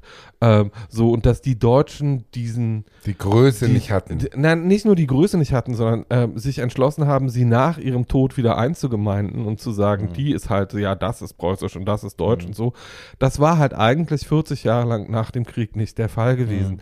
Mein, sie ist 1992 dann gestorben Mhm. und mein Lieblingsmoment nach ihrem Tod, es gab im deutschen Theater, äh, die Ostdeutschen haben sie, weil sie sich äh, der linken Tradition auch verpflichteter gefühlt hat als dem, was in Westdeutschland passiert ist, sehr viel mehr verehrt. Also eine der ersten Quartera, äh, es gab so eine, so eine Vierer-Singles, auf denen immer vier Lieder waren und die erste Platte, die ich überhaupt je hatte, war diese Quartera-Single von Marlene, da waren vier Lieder drauf. Und äh, 1992, 93 nach ihrem Tod gab es im Deutschen Theater einen Gedenkabend, der auch äh, für den RBB aufgezeichnet worden ist, ähm, der damals noch SFB hieß. Ähm, und der hieß, mein Name ist Marlene Dietrich und der Abschluss dieses Abends ist Inge Keller steht Oh. in einem, steht weißhaarig und sie sieht auch ein bisschen aus wie Marlene, weil sie trägt einen schwarzen Frack ähm, auf der Bühne und rezitiert das Lieblingsgedicht von Marlene Ja. von Freilingsgrad. Und das habe ich bestimmt 20 Mal gesehen, weil die großen deutschen Theaterschauspieler der 80er und 90er Jahre stehen auf der Bühne Gibt es und auf YouTube? Das gibt es nicht. Ich habe es nie auf YouTube gefunden. Wo hast du also es denn gesehen? ähm, ich habe das aufgezeichnet, als das seinerzeit im Fernsehen lief und das so Oh. lange geguckt, bis diese VHS-Kassette irgendwann kaputt gegangen ist. Oh, wie schön. Das hätte Ähm, ich auch gerne gesehen. Und wenn diese, so jetzt nochmal für die, für die Außenwelt, wenn irgendjemand eine digitale Aufzeichnung dieses Abends hat, würde ich mich wirklich sehr freuen, wenn mir das irgendjemand schicken Ja. könnte. Ähm, Bestimmt besser als Ute Lemper, die da irgendwie und rumsäuselt. ja, über Ute Lemper und ihr Marlene-Programm reden Nee, wir bitte, wir möchten reden, wir bitte nein. nicht Nee, sprechen. Möchten wir nicht, nein. Ähm, und ähm, es hat seitdem auch eine Menge Versuche gegeben, unter anderem einen furchtbaren Film. Ach, furchtbar. Katja mit, Flint. äh, mit, Katja mit Flint. von Herrn Ja, von, Grauenhaft. äh, Grauenhaft. äh, so es gibt und es gab immer das Gerücht, äh, was ich fantastisch gefunden hätte, dass Jessica Lang hat lange an einem Projekt gearbeitet, ähm, dass sie die alte Marlene auf Tournee spielen wollte. Bestimmt ähm, toll. Und das hätte ich fantastisch gefunden. Ich Mhm. weiß nicht, ob Frau Leng inzwischen nicht selber ein bisschen zu alt ist, um das zu tun. Probably. nein, ähm, nein, nein, nein. Aber ähm, dieses Projekt, die, das, über dieses Projekt wurde zehn Jahre lang gesprochen und dann wurde es irgendwann beerdigt. Was dabei rausgekommen ist, ist die Figur in der vierten Staffel von American Horror Story, Oh, wo ja. Frau, wo ja Frau Lenk, war. die auch schlimm war, aber das war Frau Lenks Versuch, Marlene ein Denkmal zu setzen. Vielleicht ist es besser, dass es das Ja. äh, Ähm, Programm nicht Ihr gibt. müsst, ihr müsst Helmut Berger sehen in Die Verdammten. Das ist Nein, immer noch die wir beste müssen Marlene. noch kurz allen. sprechen über den besten Film, den sie gemacht hat. Ja, unbedingt. Wir haben ja noch ein Highlight nicht vor uns. von Judgment of Nuremberg, ähm, der ja auch so ein bisschen ihre Abrechnung war mit dem deutschen Nachkriegs, wir wollen alles vergessen. Auch Ding. ein toller Film. Sondern, super, sondern wir reden von Zeugin der Anklage. Ja. Yay! Ähm, 1907 Der beste Hitchcock-Film, den Hitchcock nie gemacht hat. und 1957, basierend auf einem Agatha Christie-Stück äh, mit gleichem Namen von 1953. Ähm, das Barbie, war. dass du so lange durchgehalten hast, den nicht reinzubringen. I know, und ich mache mir gleich in die Hose, Wow. deswegen geht das jetzt sehr schnell. Ich werde sehr schnell Nein, sprechen. lass dir Zeit, bitte. Der das Film Ding war, verdient. ähm, das war für mich, Marlene war in unserem Haushalt als Bild immer präsent. Also diese Hellenweinzeichnung, ne, das hing so. Ich wusste, wie sie aussah. Ich wusste, dass wir sie schön finden, dass wir sie toll finden, dass wir ihr Engagement liebten. Aber sie hat für mich filmisch nie geklickt, bis ich Zeuge der Anklage gesehen habe. Und ihre Introduction-Scene, ich erkläre kurz den Film. Also äh, ein junger Soldat äh, trifft, das erfahren wir dann später, trifft, hat in Deutschland eine Frau gefunden, äh, Christine irgendwas, die in einem Nachtclub singt. Das ist ein bisschen die Fortsetzung, die Rolle, die sie zuerst spielt, ist ein bisschen die Fick, Fortsetzung von ja. dem äh, anderen Billy Wilder-Film. Affair. Genau. Ähm, und hat sich da verliebt, hat die, mit nach, hat die geheiratet, mit nach England gebracht und der steht nun äh, in einem Anwaltsbüro bei einem Typen, der aussieht wie Winston Churchill, so ein bisschen ein sehr dicker, alter, übergewichtiger Mann, der gerade aus dem Krankenhaus kommt, weil er äh, kurz vorm Herzinfarkt steht und stand, ähm, der aber trotzdem weiter Zigarren raucht und Brandy säuft und eine sehr hysterische Krankenschwester auf seiner Schulter sitzen seen. hat, die die ganze Zeit so, ah, du musst ins Bett, du musst dies, du musst das. Eigentlich soll der keine aufregenden Fälle mehr machen. Ähm, und dann marschiert eben dieser junge Leonard Vole, so heißt er, äh, marschiert in das Haus dieses Anwalts hinein, inmitten diese, von diesem Chaos mit seinem Anwalt. Äh, und der jüngere Anwalt sagt, ja, also, ne, hier der Winston Churchill-Charakter, wie heißt das, Sir? Sir something? Charles Lawton. Sir Charles Wilfried. Lawton. Sir, Wilfried, ähm, ich brauche deinen Rat. Also er will am Anfang noch nicht mal, dass er den Fall übernimmt. Er möchte nur den Rat, weil der Fall so relativ aussichtslos ist. Ne? Es ist irgendwie Indizienbeweise stapeln sich. Ähm, dem jungen Mann wird vorgeworfen, eine ältere reiche Dame äh, umgebracht zu haben wegen ihres Geldes. Er sagt, nein, das war ich natürlich nicht. Und Sir Wilfried glaubt ihm auch. Und äh, nachdem man so ein bisschen die Lage besprochen hat, wie diesem jungen Mann jetzt geholfen werden kann, ziehen die ab. Und äh, es ist immer wieder die Rede von seiner deutschen Frau, der man das jetzt beibringen muss. Und man befürchtet sehr, dass sie ja irgendwie, man muss Riechsalz mitnehmen, falls sie in Ohnmacht fällt. Und sie wird ja, ne, das wird Hysterisch bestimmt wird. Mhm. tränenreich und hysterisch. Und ach Gott, die arme Frau. Das wird mehrfach, wird dieser Hund geprügelt, bis dann das Bild klar ist. Alles klar, wir erwarten jetzt eine schwache, äh, wimmernde Dame. Und dann hört man von der Seite, das wird nicht nötig sein. Und die Kamera schwenkt um und dann steht sie wunder, sie sah Ja. für mich noch nie so schön aus wie da. Ja. Äh, glamouröser als in jedem Sternberg-Film mit, mit dem ganzen Taffetter und dem ganzen Rotz.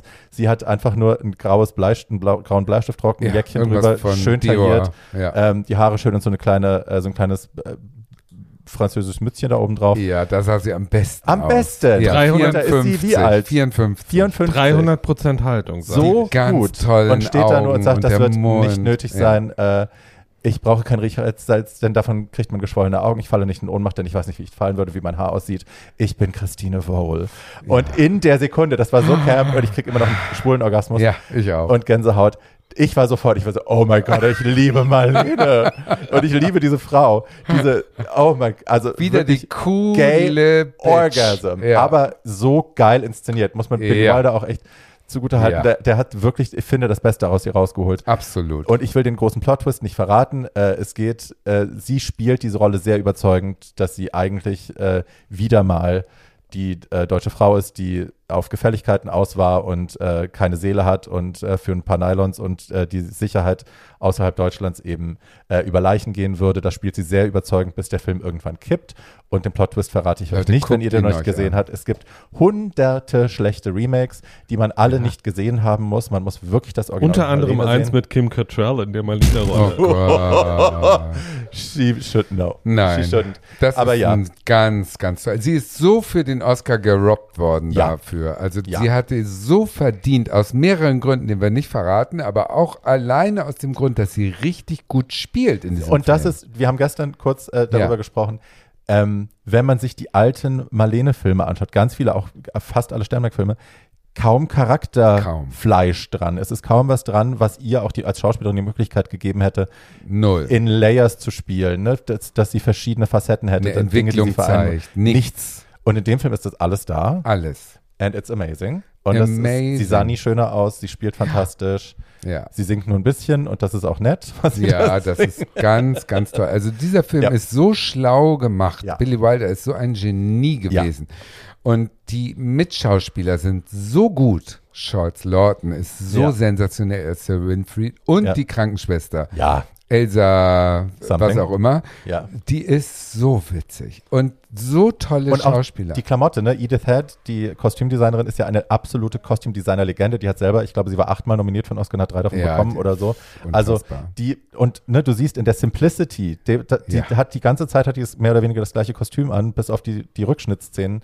Ähm, Simplicity, da ist nichts dran, aber es ist alles so auf den Punkt. Und es ist perfekt. Silhouette. ja, Perfekt. Ja. Also in diesem Film ist sie, wächst sie über sich selbst hinaus. Und da sieht man, ähm, das ist der Gudrun Landgräbe-Effekt, wie ich ihn gerne nenne. äh, du kannst ein leeres Gefäß haben und Marlene war ein leeres Gefäß, wenn du den richtigen Regisseur hast und das hat sie gewusst, da hat sie wirklich geschafft, eine ganz, ganz tolle schauspielerische Leistung zu bringen. Und das hängt sehr am Regisseur. Da, also sie hatte wirklich gute Regisseure, aber Ja, ich finde. Manche Filme sie sind ja, so sie ist ja oft, gewesen. Sie ist ja oft gefragt worden, wer ihr Lieblingsregisseur war, mit dem sie gearbeitet hat. Und die Antwort war immer die gleiche: Das war Orson Welles. Ähm, den sie, Ja, gut, den sie der, der, ich glaube, der einzige Mann war, mit dem sie je gearbeitet hat, mit dem sie vielleicht nicht geschlafen hat. Ähm, Einmal und- das und, und- dann war das Image von Orson Welles so gigantisch groß, der war so ein Gott als Regisseur, dass sie den natürlich genommen hat. also ich finde Ihre ja, ich, Rolle ist auch toll, ist, es aber ist ja, es ist ja, also es ist ja nach wie vor eines meiner Lieblingszitate, dass man sich bitte bekreuzigen soll jedes Mal, wenn man den Namen Orson ja, sagt. eben, das Ähm, hat sie auch gewusst. Das war ihr, das war ihr Gott und diese Bewunderung, also sie, die Bewunderung für Männer, dass sie schon immer Zeit ihres Lebens, ähm, ja, sie hatte wahrscheinlich ihren besseren Sex mit Frauen, aber sie hat auch immer gesagt, eine Frau braucht einen Mann in ihrem Leben, der ihr Gott ist. Sonst kann eine Frau keine Frau sein. aber du weißt, wie weit sie dafür gegangen ist. Und natürlich ist sie weit dafür gegangen. Ähm, aber ich glaube, wenn man die mal, wenn man deren Privatleben mal genau anguckt ähm, und sich diese ewig lange Ehe, ich meine, die waren 53 Jahre verheiratet, das muss man erstmal hinkriegen. aber wie modern Naja, auch. aber ich bitte, ja, Und es ist und es ist komplett Offene. Total und modernes diese und diese und diese Ehe halt von Anfang an darauf anzulegen, äh, wenn meine Karriere oder mein Leben mich woanders hin verschlägt, unterhalten wir uns nicht darüber, ob wir uns sexuelle Treue schwören oder eben auch nicht, sondern es geht darum, emotionale Treue und Bindung zu Und jemandem zu, Großzügigkeit. und Großzügigkeit zu jemandem zu haben Ja. und sich selber gegenüber das zu gestatten. Und letzten Endes, Gabin hat sie ja dann auch nicht bekommen, weil Gabin sie gerne heiraten Gabin wollte. wollte Familie. Und Gabin wollte Familie und Marlene hat gesagt, Entschuldigung, ich bin verheiratet, ich habe ein Kind Ja. und ich bin übrigens Anfang 40. Ja. Äh, ich glaube nicht, dass wir uns, äh, dass wir und dass, dass wir da zusammenkommen. Ja. Bei Er dem, gilt was als der willst. einzige Mann jemals, der sie verlassen hat. Ich weiß nicht, ob das so stimmt. Es gilt auch der, doch, doch, sie, doch, er, gilt, er gilt auch der, als der einzige Mann, den sie je wirklich geliebt ja, hat. das stimmt. Obwohl, dann kam noch Jill Brunner. Okay. Jill Brunner war in der Zeit, als Ein sie heißes Geschleuder, schon wie Paul sagen würde. Mhm. Ja. Joel Brunner war so sexy, Ja, als der he was hot. in äh, Anfang der 60er war das. Die waren fünf Jahre lang, ähm, äh, hatten sie eine Affäre und äh, Marlene hat Zeit ihres Lebens immer gesagt, Sex, ja gut, das mache ich, weil die Männer es wollen. Die Männer finden es toll Mhm. und äh, es gehört dazu, also mache ich es, man legt sich hin und fertig. Na, sie Und hat auch gesagt, während sie Sex hat, überlegt sie sich immer, was sie den Männern danach kocht. Genau. Ja, so, genau. Die war mit Genau. den Gedanken nicht dabei. Sex war für sie eigentlich so Mittel zum Zweck, aber es war nie erotische Ekstase. Bei Jules Brunner war es anders. Der muss Tricks gekannt haben, dass sie wirklich körperlich äh, ihm hörig wurde. Und äh, das ging leider doch dann so weit, dass sie in New York in ihrem Apartment zwischen, äh, der hat ja Theater gespielt, The King and I, Mhm. und äh, ist in den Pausen zu ihr gegangen, hat mit ihr geschlafen, ist dann wieder zurück, hat den zweiten Akt gespielt. Solche Nummern war das. und dann hat sie, wenn er wieder weg war, hat sie ihre Tochter angerufen und hat gesagt, komm vorbei, ich muss dir zeigen, wie das Bett aussieht. Und die Tochter so, nee, ich habe ja drei Oh. kleine Kinder, ich habe keine Zeit. Ich schicke meinen Mann. Und dann ist der Mann von der Tochter, weil er nett war und die hysterische Marlene beruhigen wollte, ist er in, die, Ab- in das Apartment von Marlene gekommen, die ihn ins Schlafzimmer schleifte und ihm das Bettlaken zeigte, was voller Sperma und brauner Körperschminke war, weil er keine Zeit, er war so in Ekstase, er hatte keine Zeit vorher zu duschen. Er musste mich gleich nehmen. Guck dir das Laken an. Oh, wow. Und so war die, weißt du, ich meine, Und man das darf, man so darf, schlimm man darf nicht vergessen, sein. Madame war ja damals schon in ihren 60ern. Weit in den 60ern. Und hat sich ja in ihren hohen 70ern immer damit entschuldigt, dass sie keine Männer in ihre Pariser Wohnung lassen kann, weil die sie ja alle ficken. Natürlich. Und sie wollte ja auch ein kind, Job. sie wollte ja auch ein Kind von, äh, nein, lässt du drin. Sie wollte ja auch ein Kind haben von Joe Brunner, weil sie der Meinung Mit war, 60. ja, natürlich, Ja. nach den äh, Wechseljahren vollkommen Magic. egal. Magic. Magic. Sie, sie, sie ist jetzt, ähm, sie ist Das jetzt ist mein bereit Kind der mich wieder Oh, so benetzt toll. hat. Wir haben, Ja. wir haben es noch gibt, so es, toll. ich muss Es diese eine Anekdote erzählen, weil ich die Geschichte, ich habe euch das Video ja hin und her geschickt, ihr kanntet das natürlich schon, aber ich muss es immer wieder hin und her schicken, jetzt, wenn ich sehe. es ist fucking hilarious. Es ist äh, Judy Garland, die äh, Oh, ja, ja. auf einer Bühne sitzt, So die. Fernseh, also ne, wurde für ein Fernsehding gefilmt. Wer interviewt sie da? Du weißt das, glaube ich. Ein Talkmaster aus Amerika, der äh, ein besonderes Verhältnis zu Judy Genau, hatte und sie dann befreundet. jahrelang immer einlied, einmal pro Jahr einlud und sie jedes Mal mehr auf Droge immer dieselbe Geschichte Genau, erzählt und er- hat, aber eben und auch er immer mehr- dünn, und auch immer er dünner. das. Er melkt Er das. melkt das. Er, Er weiß genau, was jetzt kommt Ja, und man genau. sieht auch, also es ist ein bisschen manipulativ, wie er sich so um er- sie legt, Ja, den Arm um sie legt und so. Und jetzt erzählen uns doch noch mal die Marlene-Geschichte. ja, und aber der erste Auftritt ist es der beste. ist zum Schreien. Ich So pack's in die Shownotes, wie Judy erzählt, dass sie geladen war bei irgendwelchen wichtigen Leuten, alles Filmschauspieler, alle toll und äh, man ne, sitzt im Apartment irgendwo in New York und trinkt Drinks und Marlene kündigt sich an und dann kommt sie rein. I want to play you my new record, may I? Und alle so, "Hm, okay, mach mal. Und dann legt sie es auf und es ist nur Applaus. Also Vorderseite und Rückseite Langspielplatte, nur Applaus und dann alle sitzen da und warten darauf, dass sie anfängt zu singen. Es kommt aber kein Gesang, es ist nur Applaus. Und Marlene sitzt da und sagt, that was Berlin, That was Russia. that was Russia. That was Spain. Und es gab eine B-Seite, auch nur Applaus und sie saß da und war sehr ergriffen davon. Und Judy erzählt das wunderbar lustig. Ich packe es das für euch in die Show Notes. so lustig. Was Da können wir denn du- abschließend sagen über diese Frau? Ach, ich möchte noch ein Stündchen weiter erzählen. Also- aber oh. Ich sage jetzt mal abschließend, äh, Marlene Dietrich, der entscheidende Satz für ein queeres Publikum ist vielleicht, dass schon in den 30ern Journalisten über sie geschrieben hat, haben, dass die Frau, der Satz wird immer falsch übersetzt, der lautet auf Englisch, she has sex but no gender identity. Und den übersetzen Ja. viele Leute mit, sie hat ein Geschlecht, aber keine Geschlechtsidentität. Nein. Was es eigentlich bedeutet, ist, sie vögelt mit allem, was nicht bei drei auf dem Baum ist, ganz, abge äh, ganz unabgesehen von ihrer eigenen Geschlechtsidentität. Ähm, und diese Energie, und ich kann das gar nicht anders beschreiben, nämlich, ähm, dass sie zugänglich ist für jede Art von Körperlichkeit, ohne notwendigerweise emotionell involviert zu sein, ähm, strahlt sie einfach aus.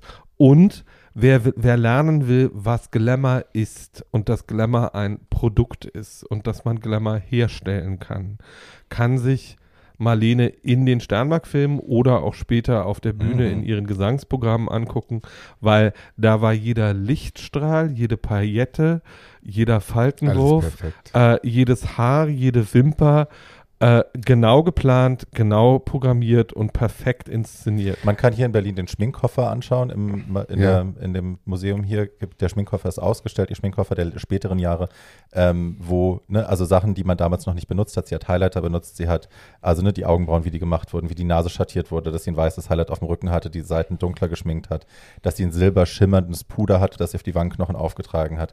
Dieser Schmetterlingsschatten der Wimper, den, den Sternberg immer so schön ausgeleuchtet hat und so. All das waren Dinge, die sie schon sehr bewusst benutzt hat. Wahnsinn. Was für mich bleibt, jetzt auch nach der, nach der intensiven Recherche nochmal, ist, dass sie weite Teile der Welt damals sie tatsächlich als die Befreierin gesehen haben, als die Frau, die politisch als Frau in einer Zeit, wo das nicht gängig war, nicht modern war, wo es keiner gemacht hat, dass sie das selbstverständlich, sie diese Position für sich erschaffen hat, eingenommen hat und gefüllt hat, Ja. bis über ihre eigenen Grenzen hinaus. Ähm, da zolle ich ihr wahnsinnige Achtung vor, dass sie das gemacht hat, dass sie das durchgezogen hat. Ähm, und ich liebe auch, muss ich jetzt feststellen, die Vielschichtigkeit, die sie hatte, diese wahnsinnig vielen Layers, die sich teilweise gegenseitig widersprechen, die sich in sich, die sie in sich vereint hat. Ähm, und ne, mit all dem Negativen auch was dabei ist, ähm, finde ich bewundernswert auf eine Art und Weise. Ich möchte nicht mit ihr befreundet gewesen sein, weil ich schätze, die war wahnsinnig fordernd und anstrengend. Mhm. Aber aus der Entfernung liebe ich diese Disziplin, Mhm. dass diese, diese preußische Disziplin, die ihr ermöglicht hat, wirklich bis ins hohe Alter produktiv zu arbeiten. Mhm. Und ähm, ähm, ich mag, die Stimme habe ich schon gesagt, ich, äh, also meinetwegen so ein Song wie Allein in einer großen Stadt ist super kitschig, aber wenn ich den höre, äh, könnte ich jedes Mal so ein bisschen Tränen verdrücken. Also wenn ich mir was wünschen dürfte. Ich mein, Hm? wenn ich mir was wünschen dürfte? Ja. Nee, allein in einer großen Nein, aber ist auch nur als Beispiel. Hat sie doch auch gesungen, oder? Hat sie auch gesungen, Ja, ja, ja. sie hat tausend, also wunder- wunderschön to tolle Lieder gesungen. Also wer mal, wer, und, und, und solche, solche Momente, die suche ich mir so zusammen aus der Biografie und, und, und äh, kann verstehen, dass sie eben noch relevant ist, weil sie einfach, mh, im Prinzip steht sie für mich für Haltung. Sie hat eine Haltung, äh, die mag nicht sympathisch für alle sein, aber sie hat eine Haltung in allen Lebensbereichen gehabt und die hat sie durchgezogen und das bewundere ich. mein Lieblings-Marlene-Song ist Look Me Over Closely, weil es eines der erotischsten Lieder ist, die ich überhaupt kenne. Ähm, und weil es ihre Haltung zu Sex, glaube ich, so ein bisschen zusammenfasst. Und wer mal wissen will, äh, wie man Marlene-Lieder heute singen kann, wenn man das kann, hört sich bitte nicht die Ute Lemper-Platte an, sondern hört sich bitte Auch nicht die von Judy Winter. und hört sich bitte auch Nö, nicht die Judy Venter Platte an, sondern hört sich eine Frau von Jasmin Tabatabai an. Ähm, die macht zusammen mit dem David Klein Orchester ähm, oder Quartett ist es ähm, Interpretationen von Marlene-Songs, hm. äh, die gehört. ich absolut rattenscharf und bemerkenswert finde. Ähm, und die äh, macht auch, und natürlich darf man nicht vergessen, Marlene hat natürlich von Rufus Wainwright bis Georgette D. Ähm, Interpreten ihrer Songs gefunden. Äh, ich glaube, Georgette D. und Tim Fischer wären heute nicht die, die sie sind, ohne dass Ja, sie mal. Marlene-Lieder gesungen Genau. hätten. Und wirklich, also Georgette, wenn ich mir was wünschen dürfte, Heulgarantie bei mir. Ja, Georgette auch Ja, allein. Hm? Wo sie den Kreis macht, nur noch, wo sie. Ach nee, das ist. Nee. Ähm, also Georgette hat ein Lied, wo sie nur noch sozusagen äh, Zeichen macht, Ach so. Ja. anstatt das zu singen. Das ist auch ein Marlene-Lied. Ich Okay. weiß aber nicht gerade welches. Ähm, auch ganz toll.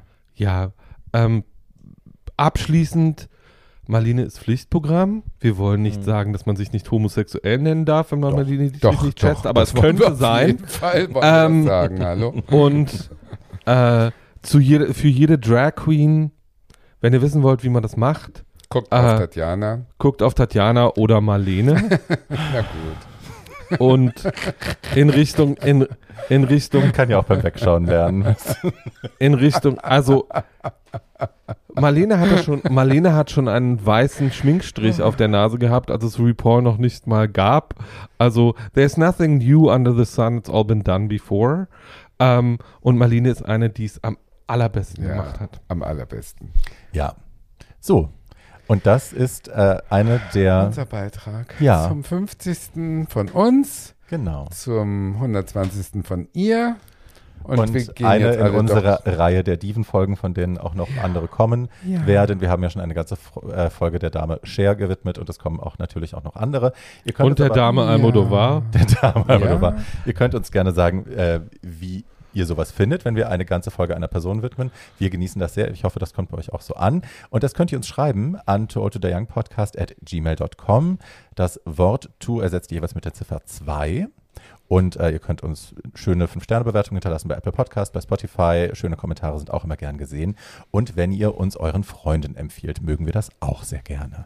Das wäre was, ja, das stimmt. Ne? In diesem Sinne, habt es schön Ja. Und wir haben euch lieb und Ja. auf Wiedergehört. Bis in zwei Wochen. Bis dann. Tschüss. Tschüss.